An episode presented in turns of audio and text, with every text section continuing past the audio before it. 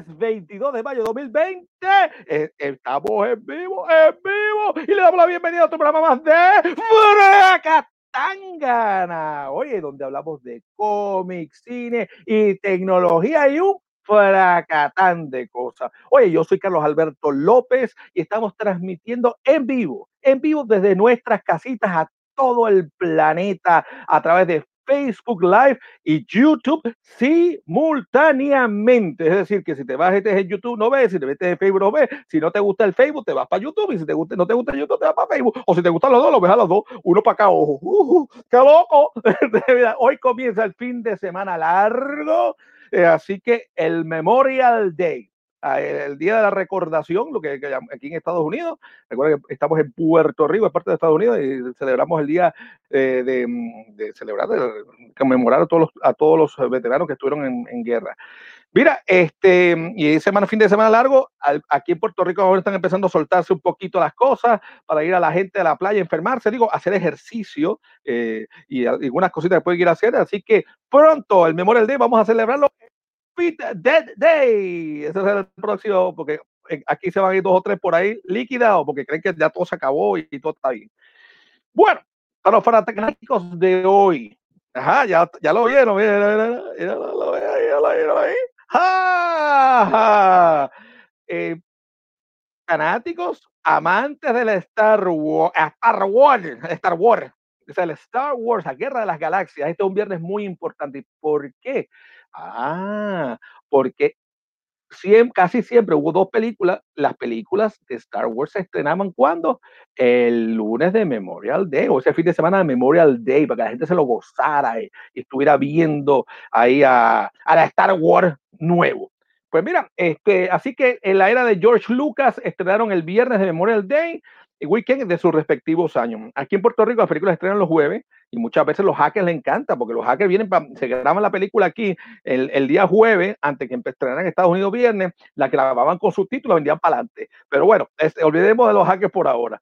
Pero hay dos episodios, hay dos episodios muy... Bienvenido a Tulio que acaba de entrar por ahí saludando a Fracanático. Ese es el Fracanático, eh, eh, el Fracadicto número uno él le pica la vena de la, de la fracatángana, este, siempre está pendiente. Pues mire, eh, hay dos, dos episodios que tienen cumpleaños precisamente especiales y una de estas está de quinceañera y la otra oficialmente una cuarentona, así como lo oye, cuarenta y pico. O sea que si usted fue, si usted, 40, 40 exacto, si usted fue vio la película de, en estreno, una de las que, las que le voy a mencionar, esos dos episodios, no he dicho cuáles son, si usted la vio en estreno, usted mínimo tiene 47, 45, 47 años, mínimo. Si, no la, si la vio en DVD, Blu-ray, VHS, Betamax, ya estaba, ya estaba un poquito más, más jovencito que nosotros.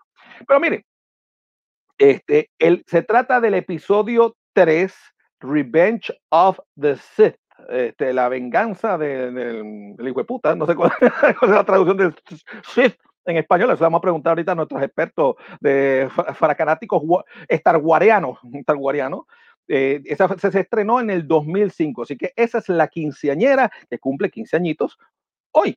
Eh, que se conmemora eh, el, viernes antes del Memorial Day.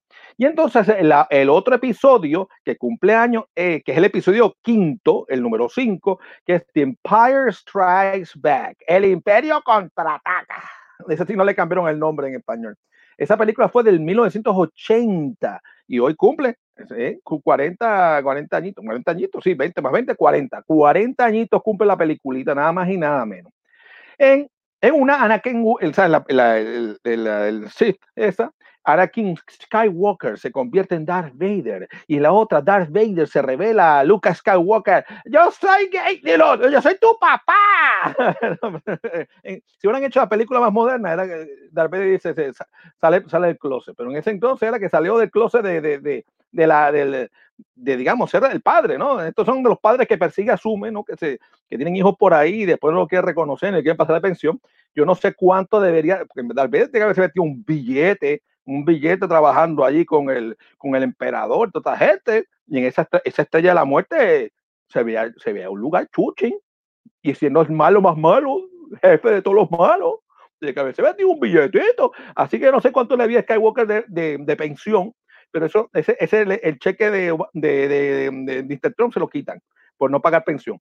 Pues mira, esta noche vamos a estar hablando de estas películas y de otras cosas que están pasando en el universo de Star Wars. Nos acompaña nuestro experto en cine, Manuel Pagán Colón, y también contaremos con los comentarios de Rafael Serra, que nos estará acompañando, eh, lamentablemente no puede estar con nosotros eh, mi compañera eh, amiga Adriana, así que Adriana Emanueli, para otra, si Dios quiere, para el próximo viernes estar con nosotros. Así que hoy va a, hoy va a ser un programa de Star Wariano con, y, con, y lleno de testosterona, tres machos metidos aquí haciendo este programa. Así que mira, avísale a todos tus amigos, avísale a los vecinos, a tu pareja, a tu ex, al vecino, al contable, al guardia de la organización, a los muertos, al que cobró el cheque de 1200, llama a la hora que qué, que fuera Catángara, ya comenzó.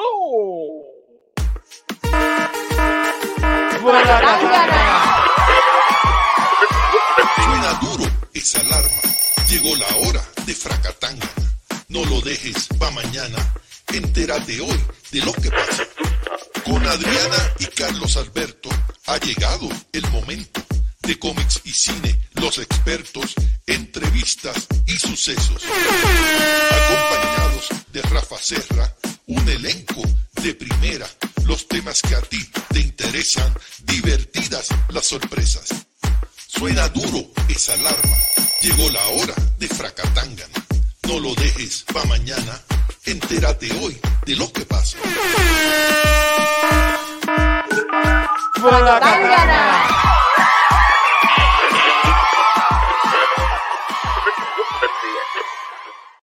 Eso es, hasta abajo, hasta abajo, hasta abajo, hasta abajo, Oye, el Chiroco, DJ Chiroco, el rey del tata, el ratatá, el ratatá. Ese es nuestro DJ Chiroco que gracias a Chiroco nos ha hecho, nos ha hecho el favor de crearnos un nuevo, una nueva intro al programa. Gracias, Chinoco. Pues miren, amigos faracanáticos, vamos para encima, vamos para encima, que la gente quiere saber de, de todas estas cosas que está pasando. Recuerden, recuerden que pueden escuchar la versión de audio, así como lo oyen, de audio de Faracatangana a través de su plataforma de podcast favorita.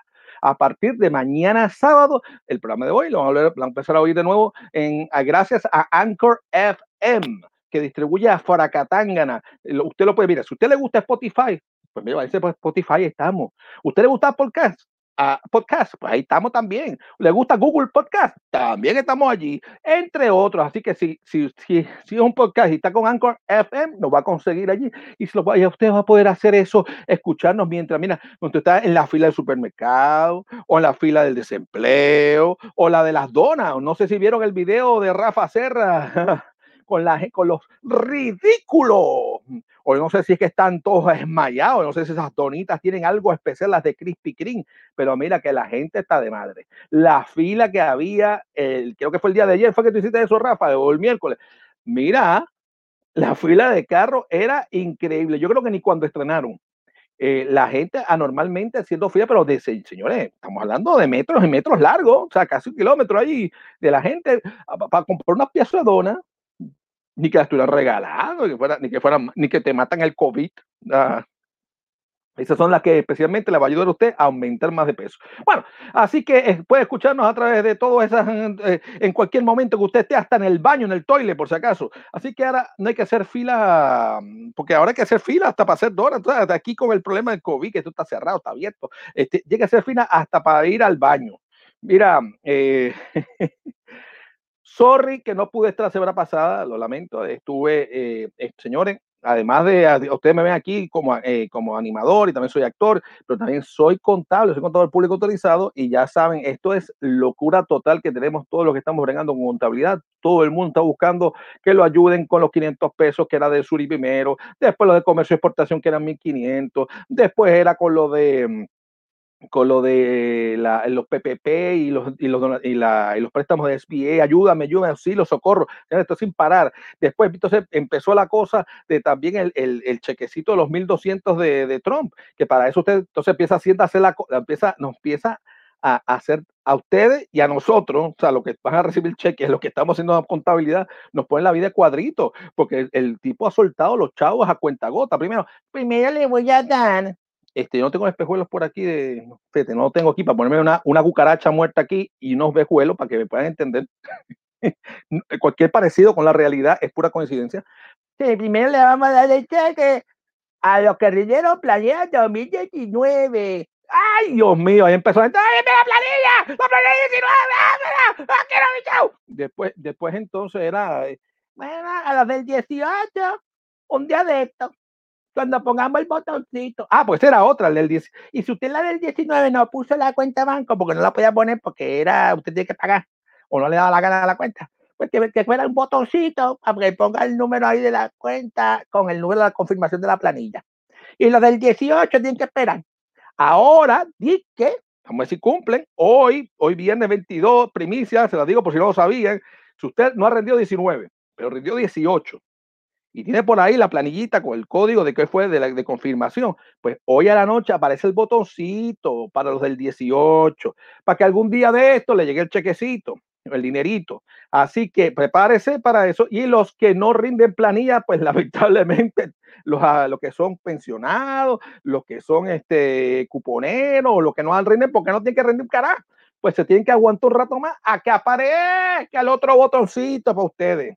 O sea, que tú estás de madre, señores. Este, ayúdame a mí, más gente. Sábado de estreno también quiere. el hombre, el hombre. Sábado de estreno, el hombre que sabe el reggaetón. Oye, tienes que llevar a, DJ Chinoco para allá, a sábado de estreno, para que lo entreviste. Al, al rey del ratatá. Eh, la, bueno, entonces, adicional a eso, hay una cosa llamada 480, que son los formularios que tienen que usted rendir. Pues bueno, el deadline era el viernes pasado y eso estaba yo explotado. Llevaba un día, bueno, llevaba dos días sin dormir y no podía más. Y cuando fui a dormir, no me dio tiempo levantarme a tiempo para hacer esa catángara. Así que bueno, esto ha sido del culén, culán, como dicen por ahí los cubanos. Eh, todavía seguimos en el mambo ayudando a la gente. Este, por aquí eh, eh, dice nuestro amigo Antulio está fajado. Lo que sale en este programa estamos ligados al cine y TV. Lluvia Lunar, espero que te guste el programa. Bienvenida Lluvia Lunar, si está por ahí. Este, hola Lluvia, este, eh, bueno, ya está por ahí. Hola Fracanático. Saludos a todos los que nos están viendo. Algunos se han enterado, no he podido mandar los links. Si ustedes tienen amistades, por favor, manden los links ahora mismo a través de, Messenger. Eh, recuerden que los pueden ver en YouTube, no pueden ver en Facebook. Bueno, Vamos, vamos, vamos, vamos para encima, vamos para encima. Este, porque Adriana, por un lado, eh, la, tenemos, la, hemos perdido por ahora porque está fajada. Búsquenla, búsquenla, Adriana Emanueli en, en Instagram. Está haciendo varias entrevistas a gente que están haciendo como un concurso ahí de cantadera. No sé si están cantando reggaetón o no sé qué lo que están cantando, la bolita del bingo. I do not know. Pero está por allá, por allá que está. Este, mientras nosotros estamos por acá, por aquí que estamos nosotros. Vamos a lo que vinimos entonces. Esta semana está preñada de noticias, así como lo dije, preñadita, preñadita de noticias, y vamos a reseñar algunas de ellas. Los fracatán, los, mira, los fracanáticos de DC Comics. Y por ahí pronto voy a invitar, cuando estén ready, el, el, y nuestro, nuestro director técnico y director, productor y de todo, nos, nos, haga el link para que entren por allí él mismo y también nuestro compañero Emanuel para que puedan comentar esta noticia. Bienvenidos, bienvenidos, Emanuel. ¡Eh, qué es eso! Dame, dame. Hola. Agua, agua. Saludos, ¿cómo ah. están? Estoy hidratado, saludos. Yo pensé que era boca que tenés ahí. A, a, no, no, no. Eh, Ese es después que termine el show. Lo tenemos Te cogimos con la mano en la masa. Ahí tenemos a Rafa Serra por allá, mira, por allá, allá al ladito mío, eh, para allá. Y el productor, director, y por aquí abajito tenemos a Emanuel. Oye, ten cuidado, no, no, te eches para atrás, que me puede en la parte privada. Si te eches para atrás, en la este, mira, eh, tenemos que hablar ahora porque hay una, hay una noticia que para los amantes de DC Comics, ahora le está tocando la, ahora le toca el turno a los de DC porque ya se habían hartado Marvel. Pues mira, hay una noticia que, que, que, que se fue un, un alboroto el miércoles cuando se enteraron que van a poder ver la versión de la película Justice League hecha de Zack Snyder. Ahí la ven, Zack Snyder's Justice League. Oigan esto, para los que no saben, Zack Snyder dirigió las películas de Man of Steel y Batman vs. Superman. Oye, oye, tenemos afiladito, me gusta. En, nuestro director técnico está, está con el dedo bien ahí. Oye, la, oye, la tiene dominadito. Va a tener que dar unos cursecitos para que cuando yo haga lo mío por aquí. y esta última es importante eh, lo de Batman vs. Superman, para el futuro cinemático, oigan bien, de DC Comics, ya que Snyder eh, hizo el casting de Wonder Woman y Aquaman. quienes luego tuvieron sus películas individuales, así como lo oyen. Zack Snyder había terminado la filmación de Justice League en enero del 2017, pero Snyder tenía lo que consideraba su, no, eh, lo que consideraba su versión óptima de casi cuatro horas de duración. O sea, una película de cuatro horas, señores. El culito ustedes se va a poner cuadradito. Bueno, si los que, lo que son más viejitos que nosotros, nuestros padres y abuelos, si, lo, si se acuerdan, eh, eh, eh, en las películas antes había intermedios, señores, habían, eran larguísimas, el viento que se llevó y lo, todas esas cosas que eran el cinemascope, así bien largas, pues daban hasta intermedios y tú ibas a salir a comer papita, a, darte una cervecita, cervecita, no, pues un, un, un, refresquito, a ir para el baño, pues, y para que las nalguitas no se te podían cuadrar. Pues para, no, pero no, y, y, antes uno veía dos películas por, por, un solo precio, porque uno veía ah, el, B-movie más, más el, el main event. Oye, Rafa, una intriga que tengo desde la semana pasada. Tú le estás hablando al blower, ¿Tú el micrófono tuyo está dentro de un blower, porque eso pasa un blower que ahí. un, micrófono que compré en, en, en, Office, en Office Depot. Sí, un micrófono de. Sí, en remate, me imagino. Como no encontré, remate, sí. Como no encontré nada, eh, nada más disponible, después me compré este. Pues mira, parece lo, lo, ¿sabes qué parece ahora que estoy pensando? Estoy viendo bien. Eh, el, el, micrófono que usaban muchos los, los que tenían, los que estaban en control de aéreo, con el, con el, con el radio aficionado y tenían como un micrófono redondo, antiguo, que pues parece, parece un poco a eso. ya, ya está resuelto el misterio del, del, del blower que de, de, de Rafa. pues bueno, volviendo otra vez a Snyder. Warner Brothers quería un corte de dos horas. Se ve, ¿cómo vamos a la película cuatro horas? ¿Está loco, chico? Cuatro horas. Pues, este, así que Snyder, mira, le metió machete. Qué vaina, qué machete esta vaina. Y le mete machete y, y entregó una versión de dos horitas, 20 minutos. ¿A qué, a qué tú tienes la película? ¿Tú, quieres, tú lo quieres cuatro horas? Me tomas tus dos horitas, 20. ¿Qué pasa? Pero todavía le faltaba mucho trabajo que hacer en cuestiones de efectos especiales, voces, reanimación, o sea, que refilmación, había una cosa que están ahí medio chuecas y había que arreglarla, ¿no? Estamos bien, vamos bien, hasta ahora. Sí, sí. Sí, ahora me están ahí, me, hay que, ah, tú vas a meter el trailer, ahí cómo se la película, eh, ahí está, ahí está lo de tipo, que por cierto, esa película la tengo por ahí, o sea, que lo que tengo yo es una versión chueca, de dos horas y algo. Ahí está, mira, está, mira, la mamizonga, esa es la, la, la la, Mujer Maravilla. Es maravilla. Ahí está el Superman, emuló. Salimos, bueno, salimos de él. quería comentar, Carlos, quería comentar, no sé si no sabías, pero cuando Snyder se va de la producción es, yo creo que más o menos para marzo del 2017, y es porque su hija fallece y ya él no podía eh, más con él, porque de la forma que murió pues fue muy triste y él entonces eh, abandona la producción. Oye, lo triste es que oh, la hija se llama Autumn y no es que se murió por caso natural, es que la muchacha lamentablemente cometió suicidio, ¿no? Que es lo que también es más trágico todavía en esta situación. Y por eso es que él renuncia al proyecto.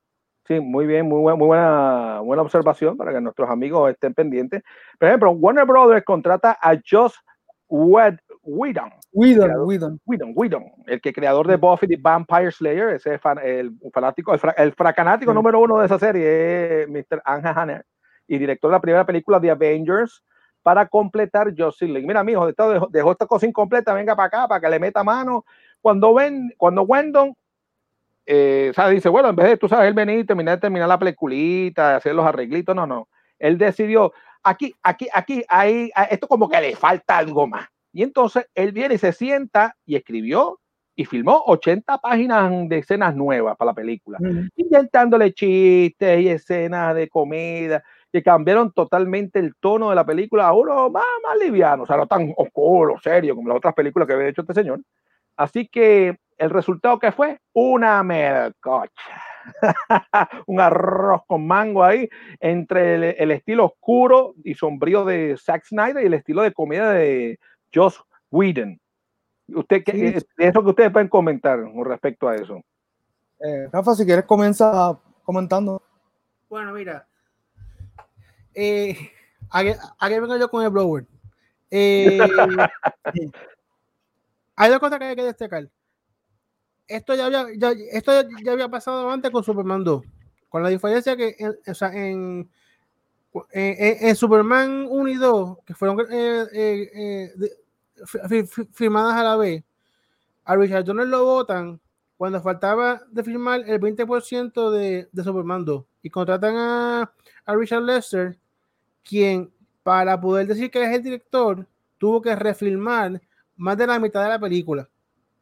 entonces, entonces eh, ¿qué pasa? Muchas escenas que estaban bien hechas por Richard Donner fueron repasadas por escenas baratas que, que quedaban bien campi eh, por, por, Richard Lester. ¿Qué pasa? En el caso este de, de, Justice League, Snyder ya había terminado la filmación principal de eh, Justice League. Y, ejemplo de que él le, presentó a Warner Brothers un, un, corte de cuatro horas. O sea, estaba terminada. Lo que le faltaba eran los efectos especiales y el dubbing, el, el voice dubbing para, eh, para las voces. el doblaje, el doblaje. El doblaje. En eso, la, su hija se suicida y después por el, por el, el dolor, pues renuncia. Contratan a, a Josh Whedon. Y entonces, ¿qué pasa? Las reglas de, de, de, Hollywood dicen que para Josh Whedon decir que la película es de él, tiene que haber filmado más de la mitad de la película. Por eso es que Whedon entonces vota eh, eh, él, él escribe 80 escenas nuevas y filma en esencia el, el 80% de la, de, la, película otra vez. a, mí me parece una falta de respeto, ¿no? Porque si ya otro filmó, hizo una cosa, y aunque sea, tú sabes, debe, aunque sea en honor del otro señor y el dolor que tiene, pues mira, vamos a arreglársela. Si hay dos o tres cositas que cambiar, pues mira, está bien, Richard. Pero ya para tú quedarte, quedarte con el proyecto tú, como que está medio. O sea, un doble golpe a ese señor, ¿no? La verdad es que es que también ah, o sea, acuérdate que después de Batman vs Superman hubo muchas quejas de que la, película era muy dark y que y, la película eh, tuvo pérdida. Yo creo que no fue por dark, fue porque por Doomsday. Ah, Pero en el caso de Justice League, yo entiendo que Warner Bros. debió haberle dado una prórroga a, a Snyder de, de, seis meses para, para pasar el luto, entonces que, que pudiera volver a terminar la película. El problema con Wedon es que Wedon es, es, es conocido por, por, por, por, hacer comedia. Si ustedes se dan cuenta, Avengers es la primera película de, de, de, Marvel en la, que, en la que le meten comedia a, a la película. Antes de Avengers, la, las películas anteriores de, de Marvel Cinematic Universe no, no, tenían, no tenían mucha comedia. El que, el que le oh. añadió los, chistes fue Josh Whedon en Avengers. Pues en Justice League, eh, Josh Whedon forzó unos chistes, por ejemplo, puso a Batman a reírse. Y Batman, no, se ríe, punto. Batman nunca se ríe, punto. Batman amargado, como tú me quieres decir. Siempre jamás. Batman lo, más que sonreír. Lo más que puede hacer es sonreír. ¿Qué pasa?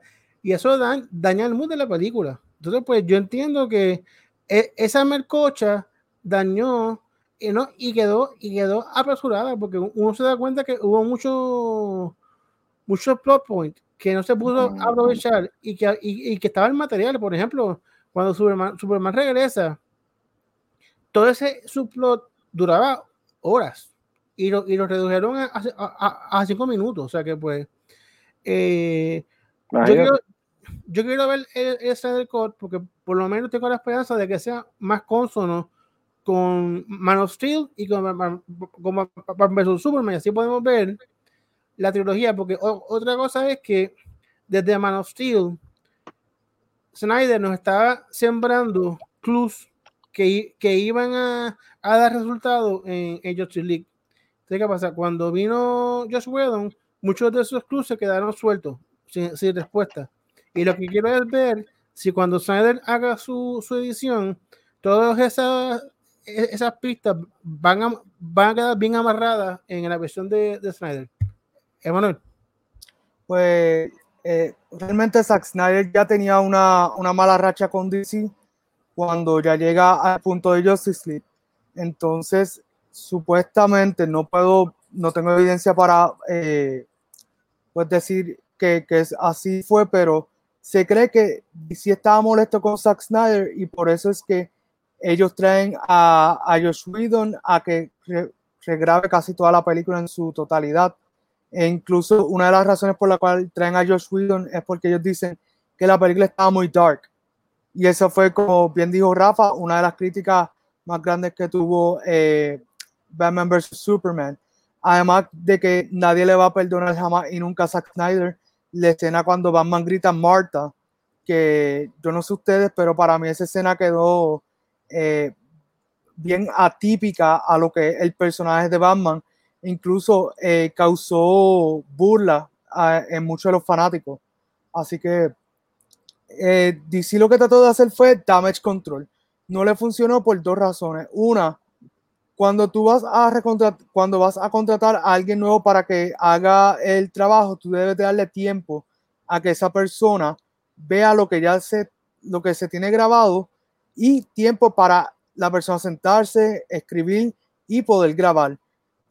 Esto es bien parecido a lo que pasó con la película de Han Solo. La película de Han Solo la grabaron los tipos de Lego Movie. Disney la vio, no le gustó porque eh, estaba cambiando demasiado el género de Star Wars y contratan a Ron Howard, pero sin cambiar la fecha de estreno.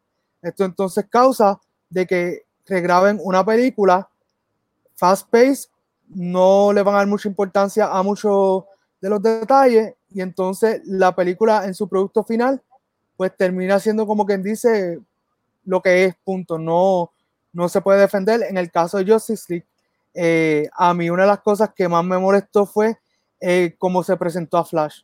Flash eh, es un personaje inteligente, él tiene títulos en física, en química, en forense, y aquí te lo ponen un chamaquito súper ingenuo que ni siquiera sabe izquierda de derecha porque así mismo hacen el chiste. y lo otro que también me pareció muy mal de, de parte de DC y del director y de todos los que aprobaron esa decisión, que Henry Cavill eh, cuando va a, volver a grabar la escena con Whedon, como no, le, no se podía afeitar el bigote porque estaba filmando Misión Imposible, usaron el peor eh, CGI, o mejor dicho, los peores efectos visuales para remover su bigote y entonces tiene una quijada desfigurada. Uy, qué horror. Era que eh, no, algo que quería mencionar, el problema con Flash es que estamos viendo una, una, serie de Flash buenísima en televisión, ¿verdad? Y entonces nos presentan otra versión de Flash totalmente opuesta. O sea, que si por lo menos hubieran cogido el Flash de, la serie y lo hubieran usado, hubiera quedado brutal, pero no. Eso. Entonces, yo entiendo que es una mala práctica tener dos versiones de, de, de, esos personajes a la vez. O sea, tenemos a Flash en televisión, en una serie que es buenísima. Pues entiendo que no es necesario tener otra versión de mismo personaje simultáneamente en, en, el cine. No, y, y, por lo menos yo, con, yo sigo el personaje de Flash desde pequeño. Flash nunca ha sido un personaje como tal, de la forma que se ha presentado en Justice League. siempre ha sido un personaje que tiene sus conocimientos, lo usan de vez en cuando como el, el tipo gracioso, pero nunca un tipo ingenuo. Nunca te lo ponen así de que no sabe derecha de izquierda. Eso fue algo que quisieron hacer para competir con, con, el Spider-Man que estaba trayendo Marvel. Ok. Sí, porque una, una cosa es que seas que, que estés despistado y otra cosa es que seas morón. Exacto. que es lo que están, pues mira, según lo que pasa, bueno, esta película según cayó malísima y, y fue un fracaso taquillero, que muchos los, fue odiada, odiada por los, por los mismos fans. Y desde entonces eh, la cosa es que también, antes que la película estrenara, se había filtrado que había una versión de cuatro horas de la película que había filmado Zack Snyder. Y desde entonces los fans empezaron una campaña cibernética para que Warner Bros. Mira Warner Brothers, mira Warner Bros. termina y estrena la versión de Zack Snyder de Justice League. Y tanto estuvieron jode que jode, jode que jode, jode que jode, que entonces este, se les dio se les dio, señores. Según varias fuentes de noticias aquí, nuestros pajaritos, y, y han estado investigando uno de los ejecutivos de ATT, que es la compañía que compró a Warner Brothers y a DC Comics, eh, tuvo acceso a la versión de Zack Snyder y le gustó tanto que le ordenó a Warner Brothers que la terminara. Termíname eso, está bueno, está bueno. Así que en noviembre del 2019, oigan esto, Snyder recibió una llamada de su agente dejándole saber que Warner Brothers había dado luz verde al proyecto una vez más. Así que para este proyecto estarán llamando a todo el equipo de producción, incluyendo a los actores. Ahí pueden ver también unas imágenes de HBO Max, porque ¿saben qué? Porque el mismo Zack Snyder confirmó en un videoconferencia que su versión de Justice League estrenará en la plataforma de streaming de HBO Max en el año 2021. Que por cierto, que los que tienen lo que tienen HBO Now en HBO Go, sepan ustedes que le van a convertir la, aplicación en HBO Max, así que no van a tener que hacer nada adicional. Van a estar disfrutando de, esta nueva aplicación o esta nueva unión de Cinemax con HBO. Dice que eh, se estima que el proyecto final de Justice League es una película de cuatro horas, oigan lo van a dar cuatro horas, o, o una miniserie de seis capítulos de una hora cada uno. Algunos de los críticos entienden que este suceso podría marcar una nueva era en el cine de Hollywood. ¿Por qué? Porque le devuelve el control creativo, señores, de las películas al director y se lo quita a quién? A los jefes de mercadeo, que, se la pasan, no, esto no le gusta, eh, eso, no vende, el tipo está muy feo, o ese se le ve la nalga, ay, eso está muy oscuro, la gente se va a asustar, que mataron a este, ¿no? Pues bueno, Así que además está decirle que Fracatanga vamos a estar pendientes a cualquier noticia relacionada a la edición de Zack Snyder de Justice League. Bueno, ¿qué tienen ustedes para decir con respecto a esto? Pues, en, este, en, este, caso, el, el, problema con DC siempre ha sido, desde que están con Warner Brothers, que tienen personas que no han leído ni siquiera un cómic en su vida tomando decisiones acerca de estas películas. Entonces, empiezan a hacer una historia que nosotros los fanáticos decimos, espérate, esto no encaja aquí. Y entonces, ahora mismo, yo estaba hablando con Rafa y yo le decía, las películas más exitosas de DC de los tiempos más recientes son películas que casi no ha intervenido el estudio en ellas. Por ejemplo, Joker. Joker, el estudio casi ni se metió en eso. Eso fue director, actor y vámonos, y el team.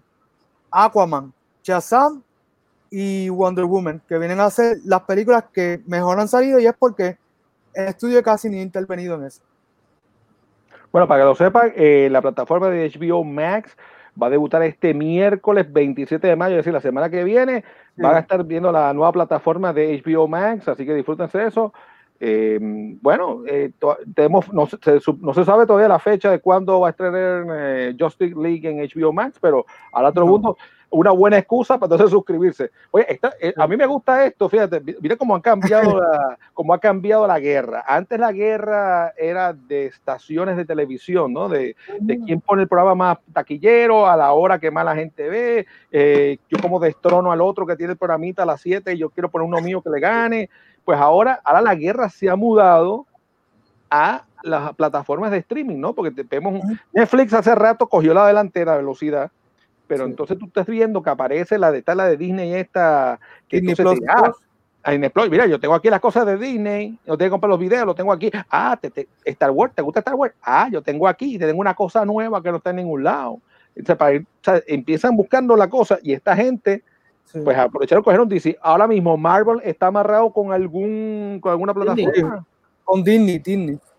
Ah, eh, la de Disney Plus tiene a Disney, National Geographic, Marvel, Star Wars, Pixar, eh, y Disney está ofreciendo un bundle que te incluye Hulu, porque Disney compró Hulu y, ah, ESPN.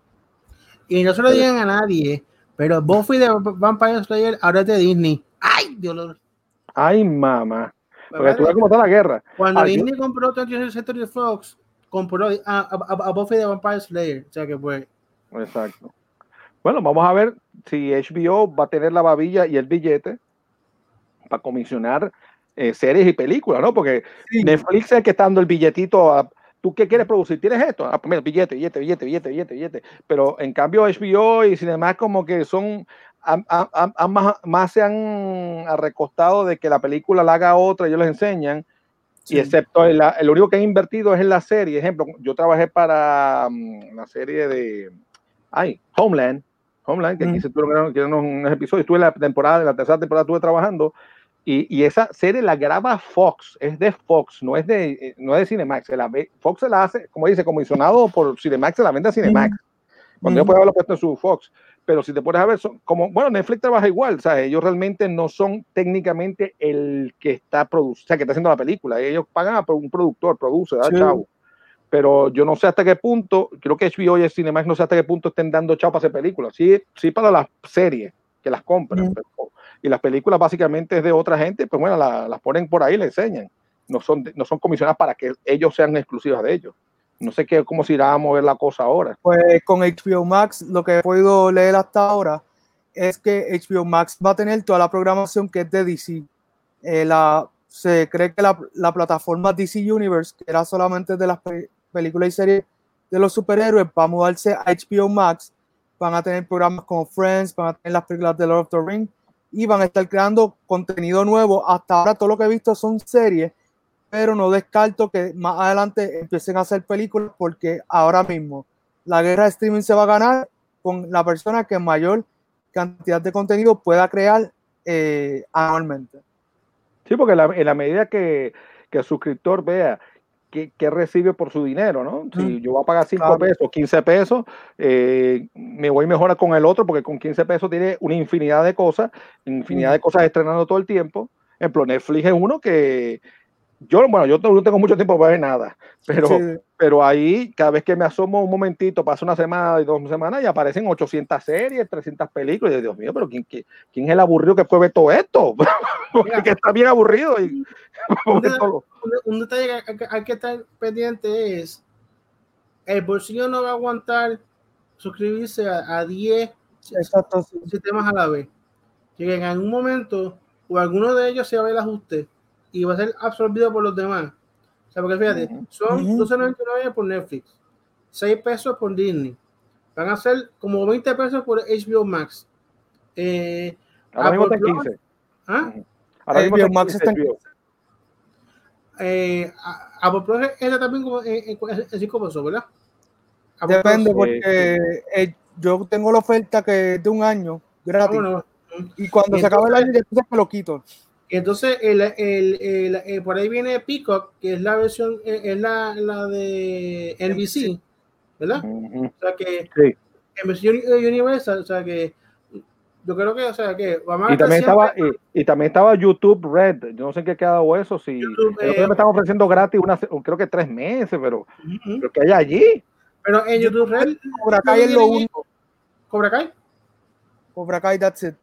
y eso se puede conseguir por fuera la serie de Karate pero con los adultos. Sí, sí, sí. Lo, que, lo que puede ocurrir una de dos. Además de esta guerra de, de plataforma, lo que puede ocurrir es una guerra de precios, que eso sería lo ideal, ¿no? Que de repente diga, ah, pues están los otros 15, ah, pues yo me voy a poner a 10 pesitos a ver si el gas pela. Entonces ahí, chacho, todo el mundo ¡uh! se va a las 10 pesitos, porque entonces con 10 pesitos estira más, y después compra la otra, o no sé qué pasará. Eh, yo, creo que la, la diferencia es que al Disney coger todas las películas eh, grandes como de Marvel y de Star Wars, al HBO Max coger todas las, películas de estudio de Warner Brothers, entonces en, el Universal coger todas las de, Universal, Netflix se está convirtiendo en la casa de, en la, en la casa de la, de la película independiente y en la casa de, de, las series independientes. o, o, la casa productora que que no ha hecho 800 mil películas en la vida, no, tiene, tantos años. De... Si tú estás buscando algo nuevo y diferente, tú vas a ir a Netflix.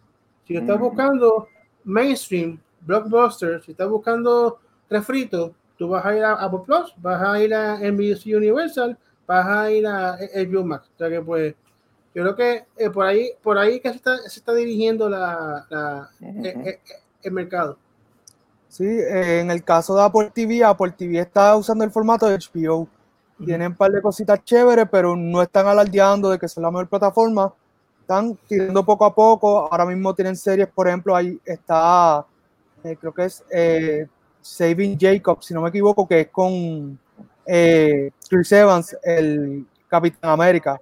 Y esa serie nada más ha jalado a un par de gente para allá.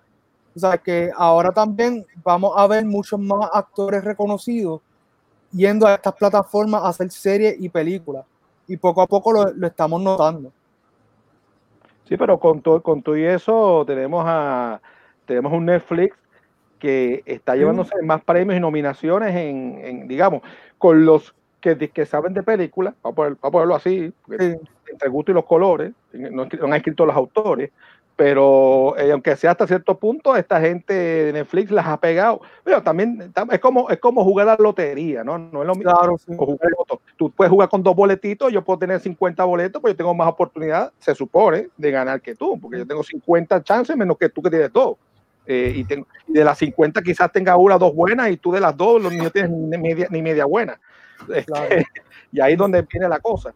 Pero esto va a ser interesante ver cómo, cómo se ha mudado, cómo se ha transformado lo que era el ver, eh, ver, las cosas en televisión el día que te las pusiera, cuando le daba la gana ponerte la, la estación de televisión, o cuando tuvieran los para pagarle al dueño del, del de, la, de, la, lata, eh, que ahora ya tú vas y buscas la lata que tú quieras que está, esto está poniéndose interesante y a ver qué es lo que va a pasar. Pero veo que como que HBO Cinema están, están buscándose como que las cosas oscuras. sí esto oscuro, la, el, el, Lord of the Ring, que es oscuro, tienen a, el, el, el, caballito de pelea de ellos de los últimos años, que ha sido Game of Thrones, que, y ahora quieren hacer la, la precuela.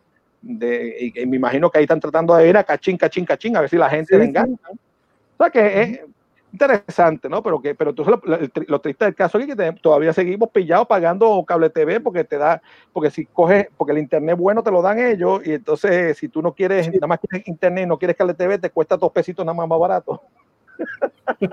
y si nada más quieres cable TV, no quieres internet, te cuesta igual, pero entonces tienes que pagar el internet por 50, 40 pesos. Otro. O sea, seguimos pillados. Pero uh -huh. claro, la diferencia es cuando tú también tienes un, un, una compañía digamos, de cable TV, pues entonces hay una serie de canales que también se han agarrado de allí para que si tú quieres ver contenido, repetir contenido en, la, en, la red, en las redes, o sea, en internet, para entrar a su canal, pues tienes que decir que con quién estás suscrito para entonces darte acceso a que puedas ver los canales, ¿no? Este, y AMC, ¿no? Este, que la gente que tiene, los que tienen Walking Dead, tienen varias series, de, han dicho algo de ellos inventarse un canal, o porque Walking Dead nada más lo puedes ver en AMC, o sea, es el cabito pelea de ellos. ¿Han hecho algo ellos, ofrecer su contenido en otro lado, vendérselo a alguien o inventarse un canal? Yo creo que eso lo más probable termina siendo de Netflix. Sí. Yo, bueno, Netflix. Yo sé, que, yo sé que Netflix tenía eh, programación de, de, History Channel. O sea, que no sé si. Y entonces eh, eh, Walking Dead era, era de, de, AMC, ¿verdad? No. Sí, de, de, ¿Ah? sí, AMC. Sí, Walking Dead AMC. Pero por eso, sea, yo creo que, que tenían un acuerdo de Walking Dead, Breaking Bad también, ¿verdad? Era, era de. Bad de AMC y está con Netflix, sí. O sea que pues yo y creo también, que eh, You Better Call Saul, también, que es así, sí, You Better Call Saul está en Netflix y sí. también está lo de, bueno, el, este, el, el, el, el Chemistry Teacher, este, el, el, el Breaking, Breaking Bad. Pero bueno, vamos a ver qué va a pasar aquí, así que atentos a ver quién gana más adeptos, o si todo el mundo va a estar conectado todo, o, o terminamos pagando el doble, o sea, pagando cable TV, pagando todos los canales aparte. Esto yo, quizás ahora fue que por fin los canales premium se han logrado eh, posicionar de verdad ahora de nuevo, porque te, ah, no lo pagas por cable TV, pero me lo pagas a mí directo. Claro, y, quizás, sí. y quizás eso le da más beneficios a ellos, además que ellos pueden controlar más quién ve que no ven, que no ven y que ven. Sí, Así sí, que... el, mismo, el mismo Netflix ha reportado mayor cantidad de audiencia ahora durante la pandemia. Hay una película que se llama The Willoughbys, animada. Okay. Eh, acabaron de decir que 27 millones de personas vieron la película en un mes ay mamá, o sea, que tenemos un mercado y qué raro que nunca has intentado meternos una propagandita por ahí o algo.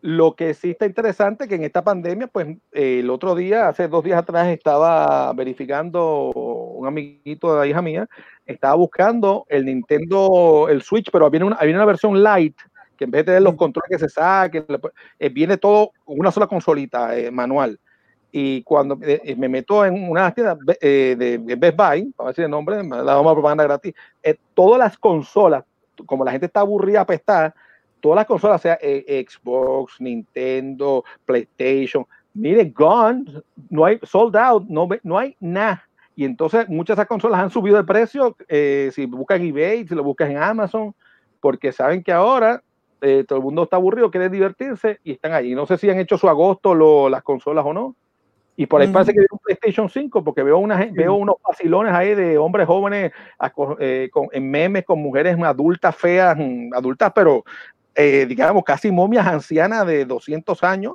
eh, para, para conseguir dinerito para el PlayStation 5. No sé si es un relajo nuevo que hay por ahí. Sí, eh, supuestamente el PlayStation 5 va a permitir jugar juegos del PlayStation 4 y no sé si del 3.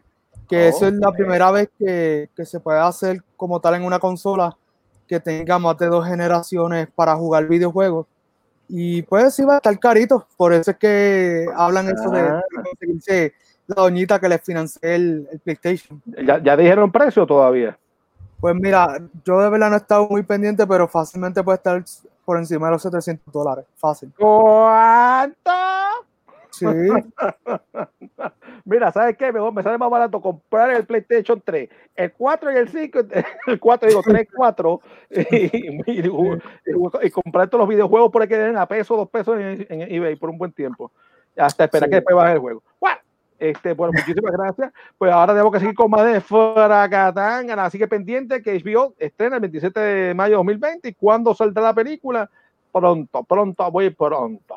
Pues vamos a hablar un poco ahora más. Ahora vamos al tema, otro que, que nos atañe, ¿no? Para el día de hoy, mira que tengo aquí atrás, que es viernes 25 de mayo de 1977. Esa fue, la, esa fue cuando estrenó, mire esta, esta, esta maravilla. El Star Wars el Star, el Star Wars. Yo, yo lo vi, yo lo vi, yo lo vi, estreno en el cine. Varias veces fui a verlo. Este, esta, esta película revolucionó la industria del cine completamente. Se trata de Star Wars y yo les invito a ustedes que cuanto documental y cosas consigan de Lucas, como empezó esto, que la gente le cerraba la puerta en la cara, eh, se le reían en la cara, que esa porquería, que una guerra estrella, unos tipos con, bueno, si te pones, si, si, lo pensamos, imagina, imagínense esto, lo que, si usted nunca hubiera visto Star Wars y usted viene y le dice a un director productor, mire, yo voy a hacer una cosa, este, una cosa, una guerra de unos tipos en el espacio, entonces un tipo enmascarado que tú te imaginas con una capa, imaginas el zorro, ¿no? Este, entonces ahí hay, unos, hay unas tropas, unos tipos con unos cascos, y tú te imaginas ahí los, los, patos esos que usan en, el, en, el, en, el, en los hospitales para la gente, como no se puede mandar en la cama para que orine, haga pipí, me esos puestos allí. Entonces hay unas espaditas que son de luz, lo que te imaginas, una linterna, este, un, imagínate, ya te está diciendo el zorro, el zorro, pero el zorro galáctico. Eh, entonces, no, y entonces hay un tipo peludo, que es como un animal que parece un perro grande. Entonces tú dices, ¿verdad? Este, los locos Han, el tío Cosa. Eh, no, y entonces eh, hay, un hay, una, eh, la nave espacial es un planeta eh, gigantesco, que es la estrella de la mire, mire, este, deje, de, fumar esa marihuanita que usted firma con cocaína y mezclado con opio. Y hablamos después. pues bueno, esta cinta presenta las aventuras de Skywalker, la Star Wars, eh, de un niño huérfano que vive con sus tíos en el planeta desértico de Tatooine, eh, o Tatooine, como quieran ponerlo, quien con la ayuda de Obi-Wan Kenobi eh, y Han Solo, eh, rescatan a la princesa Leia y se, y se unen a los rebeldes en la batalla para destruir la estrella de la muerte. Esta cinta de aventuras espacial rompió, miren, todos los récords de taquilla y se convirtió en una franquicia de culto. Así como lo oyen, de inmediato George Lucas se puso a trabajar en la secuela. Y recuerden que cuando Lucas filmó el contrato con, o sea, mejor dicho, firmó, no, firmó con R, con R, este, con 20th Century Fox para hacer Star Wars, él, fíjate, hizo una cosa muy inteligente. Él, él retuvo los derechos de la franquicia de las secuelas y de la mercancía relacionada con la película. Este, esto quiere decir que la segunda película, eh, que fue en este caso, fue la de Return of the Jedi, eh, que ya estoy borracho.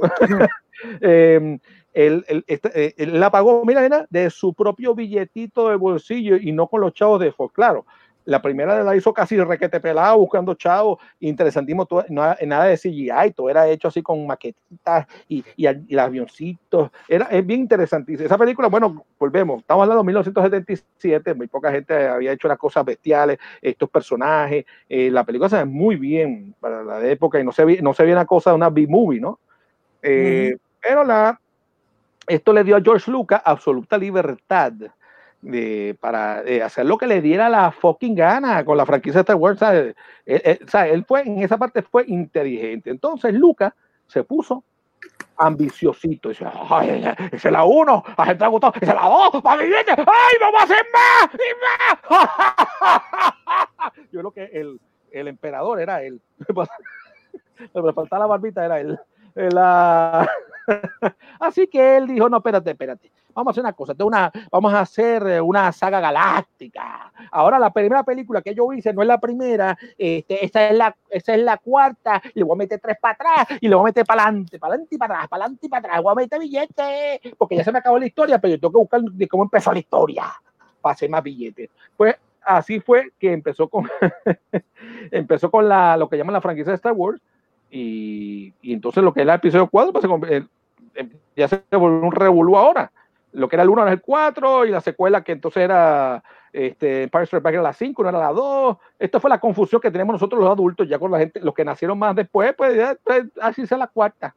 Pero bueno, el viernes 21 de mayo de 2020 estrenó The Empire Strikes Back, que es la segunda película de Star Wars producida. Esta película fue más oscura que la primera y profundizó en las relaciones entre los personajes principales, ¿no? Que, que en este caso era Luke Skywalker, busca Yoda, no es que busca ayuda, bueno, busco ayuda con Yoda, pero por, por, por, por, poco se Yoda, se joda.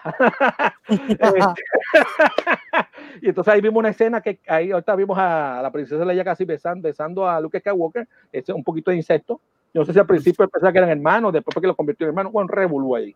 Después subimos que los dos eran hermanos. Yeah. Bueno, para convertirse en un Jedi buscó la ayuda este caballero llamado Luke Skywalker. Entonces, mientras tanto, Darth Vader persigue a Han y a Leia por toda la galaxia para usarlos de carnada, para traer a Luke a una trampita. En la, en la pelea climática, sea, que tenía la película de.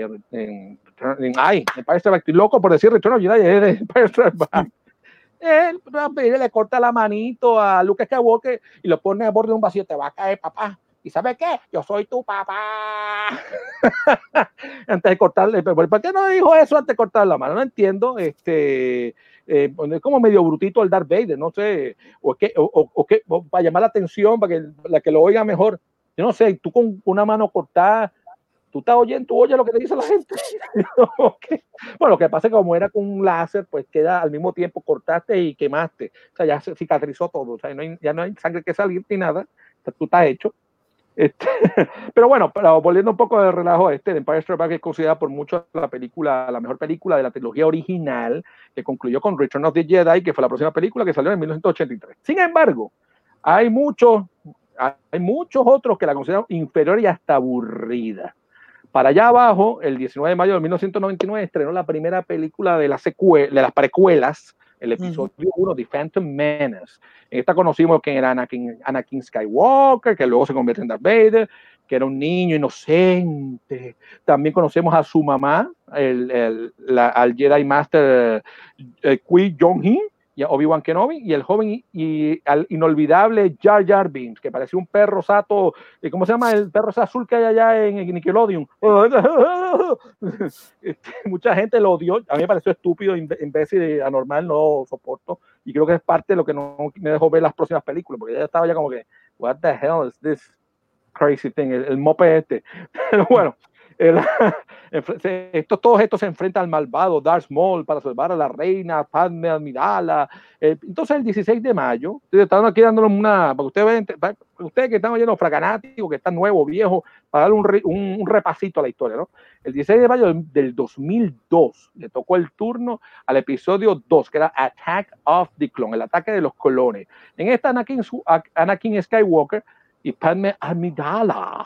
Ese era de la boquita así que era como un puntito aquí. Que se enamoran mientras Obi-Wan Kenobi investiga quién la quiere matar, quién quiere matar a la mujer. Y un grupo de separatistas dirigidos por Kantoku se, se preparan para una guerra civil. Y el 19 de mayo del 2005, un poquito más allá, ¿sabes? Película, muchachos, billete, cachín, cachín, cachín, cachín, cachín. Eh, se va metiendo los chavos George Lucas. Debutó la que todo el mundo estaba esperando, el episodio de Revenge of the Sith en la que Anakin Skywalker se convierte en Darth Vader. Así que hoy estaremos celebrando el quinceañero de Revenge of the Sith y el cuarentón de Empire Strikes Back. Eh, así que tenemos a, a Emanuel de nuevo, Pagan, y uh, productor eh, y, escritor de, La Ciba para que nos comenten sobre estas dos películas que estrenaron, una hace 15 años atrás y otra hace 40 años atrás, en un Memorial Day Weekend. Cuénteme. Bueno, yo tengo algo que decir. Empire fue la primera película de Star Wars que yo vi en el cine. Yo la vi en el Oh. cine cuando en un viaje que hice a Disney, la primera vez que, la primera vez que había, de hecho, yo, yo vi, conocí a Mickey Mouse en el mismo viaje que conocí a, a Darth Vader. Así que así fue que, que me impactó. ¿Quién te cayó, quién te cayó mejor, Darth Vader o Mickey Mouse? Eh, dos son ratas. Mickey Mouse, Mickey Mouse. Uno- Una rata amiga, la otra una rata malvada. Y la cosa es que obviamente como, como yo soy de, de Puerto Rico, pues no, aún no entendía muy, muy bien el inglés, pero me acuerdo clarito cuando Darth Vader dijo, I am your father. Eso no, es- esa línea nunca se me va a olvidar. Eh, obviamente la película siempre se quedó en mí. Después, pues cuando se- eh, pude ver el Star Wars en video, Empire y, entonces Return of the Jedi, la, en el cine, pues empecé a apreciar la trilogía como una, una, una, una, sola historia. Eh, para mi opinión, a mí me gustó más A New Hope, Star Wars que Empire. Para mí, Empire no es la mejor de las tres. Esa es mi opinión. De hecho, en, la, en, la, en la comparativa, a mí, me, a mí me gustó más Revenge of the Sith que Empire. Eh, yo soy de los que encuentra que Empire tiene un problema y es que empieza bien pompeada y a mitad de la película se cae. Se- Se vuelve lenta y, como, y monótona hasta que al final engancha con, con la, con la pelea de Luke. Y entonces, eh, en cambio, por ejemplo, Revenge of the Sith pues, me mantiene en, conectado to- todo el tiempo. Eh, cuando hace poco, cuando estrenó la, la, la película de Force Awakens, yo tuve la, oportunidad de ver con unos amigos que nunca habían vi- visto nada de Star Wars, las tres originales, y eh, a ellos les encantó la, eh, A- New Hope, pero se quedaron dormidos en Empire, porque encontraron que era aburrido. Así que pues, eh, esa es mi, mi opinión. Emanuel. Pues a mí de verdad me gustó más Empire que A New Hope.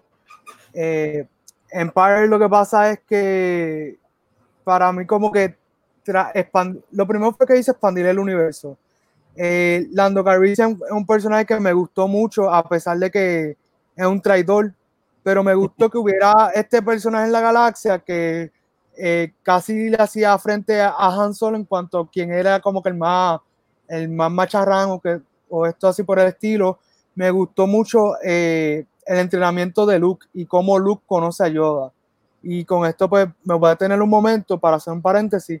Y es que eh, Luke, cuando va a buscar a Yoda, que él llega al planeta, él está esperando un, un maestro Jedi que va a tumbar cabeza, que es un macharrán, que es otra cosa. Y cuando ve a esta ranita espacial, dice como que, espérate, como que este no puede ser Yoda. Y entonces después Yoda le dice como que, mira, yo te voy a enseñar que yo soy el verdadero macharrán aquí y le da un entrenamiento que supera, eh, supera, supera todo lo que, lo que tenía como expectativa Luke Skywalker. Y nada, la película eh, a mí me, me, me gusta por la tensión que mantiene a uno. Eh, también me gusta la escena de, de cuando Darth Vader le dice a Luke, yo soy tu padre. Yo creo que para muchos fanáticos esa escena los marcó Ah. porque el peso emocional que lleva es demasiado. O sea, es demasiado como para tú simplemente decir, ah, ok.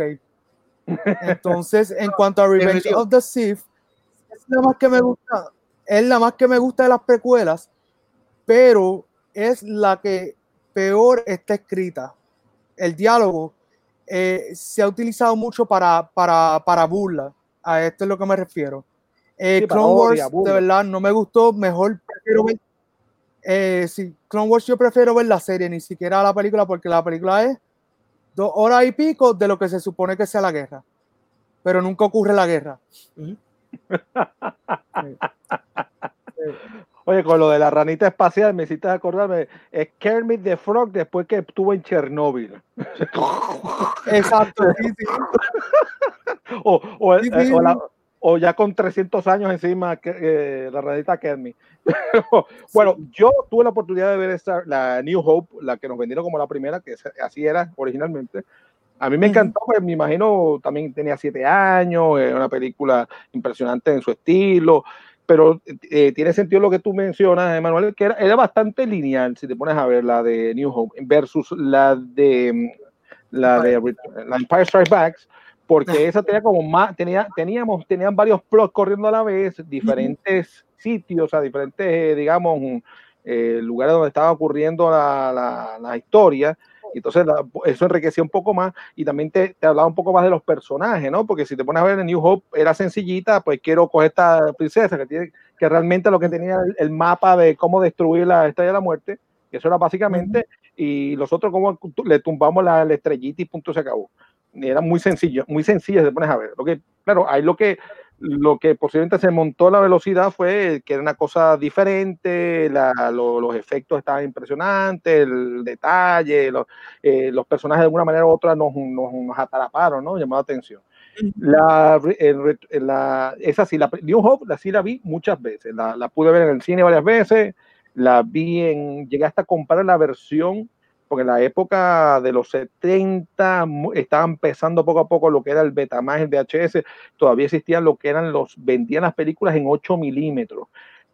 Yo compré una versión de la película de 8 milímetros de Star Wars, pero claro, era, la, era, era la película macheteada, porque realmente un solo rollito de 8 milímetros así no cabe toda una película. Para que tengan idea los, los, los amigos del cine, lo que les gusta el cine, eh, digamos, cuando, cuando es fílmico, el fílmico, una película en fílmico usualmente son dos y tres rollos y de los grandototes, pues son de, son de 35 milímetros, o sea, 3.5 centímetros la, el, el, que estaría el equivalente más o menos como una pulgada y media, más o menos lo que es un, un rollo normal de 35 y el, si alguno tuvo la oportunidad saliendo del cine de algunos cines de aquí locales y ver el cuarto proyección eh, ya tienen una versión moderna de la de como unos platos acostados con la película toda puesta allí, porque lo que pasa es que eh, recuerden, antes unos proyectores donde la cinta pasa por frente a una, un, una bombilla realmente, y esa bombilla lo que hace es que proyecta la imagen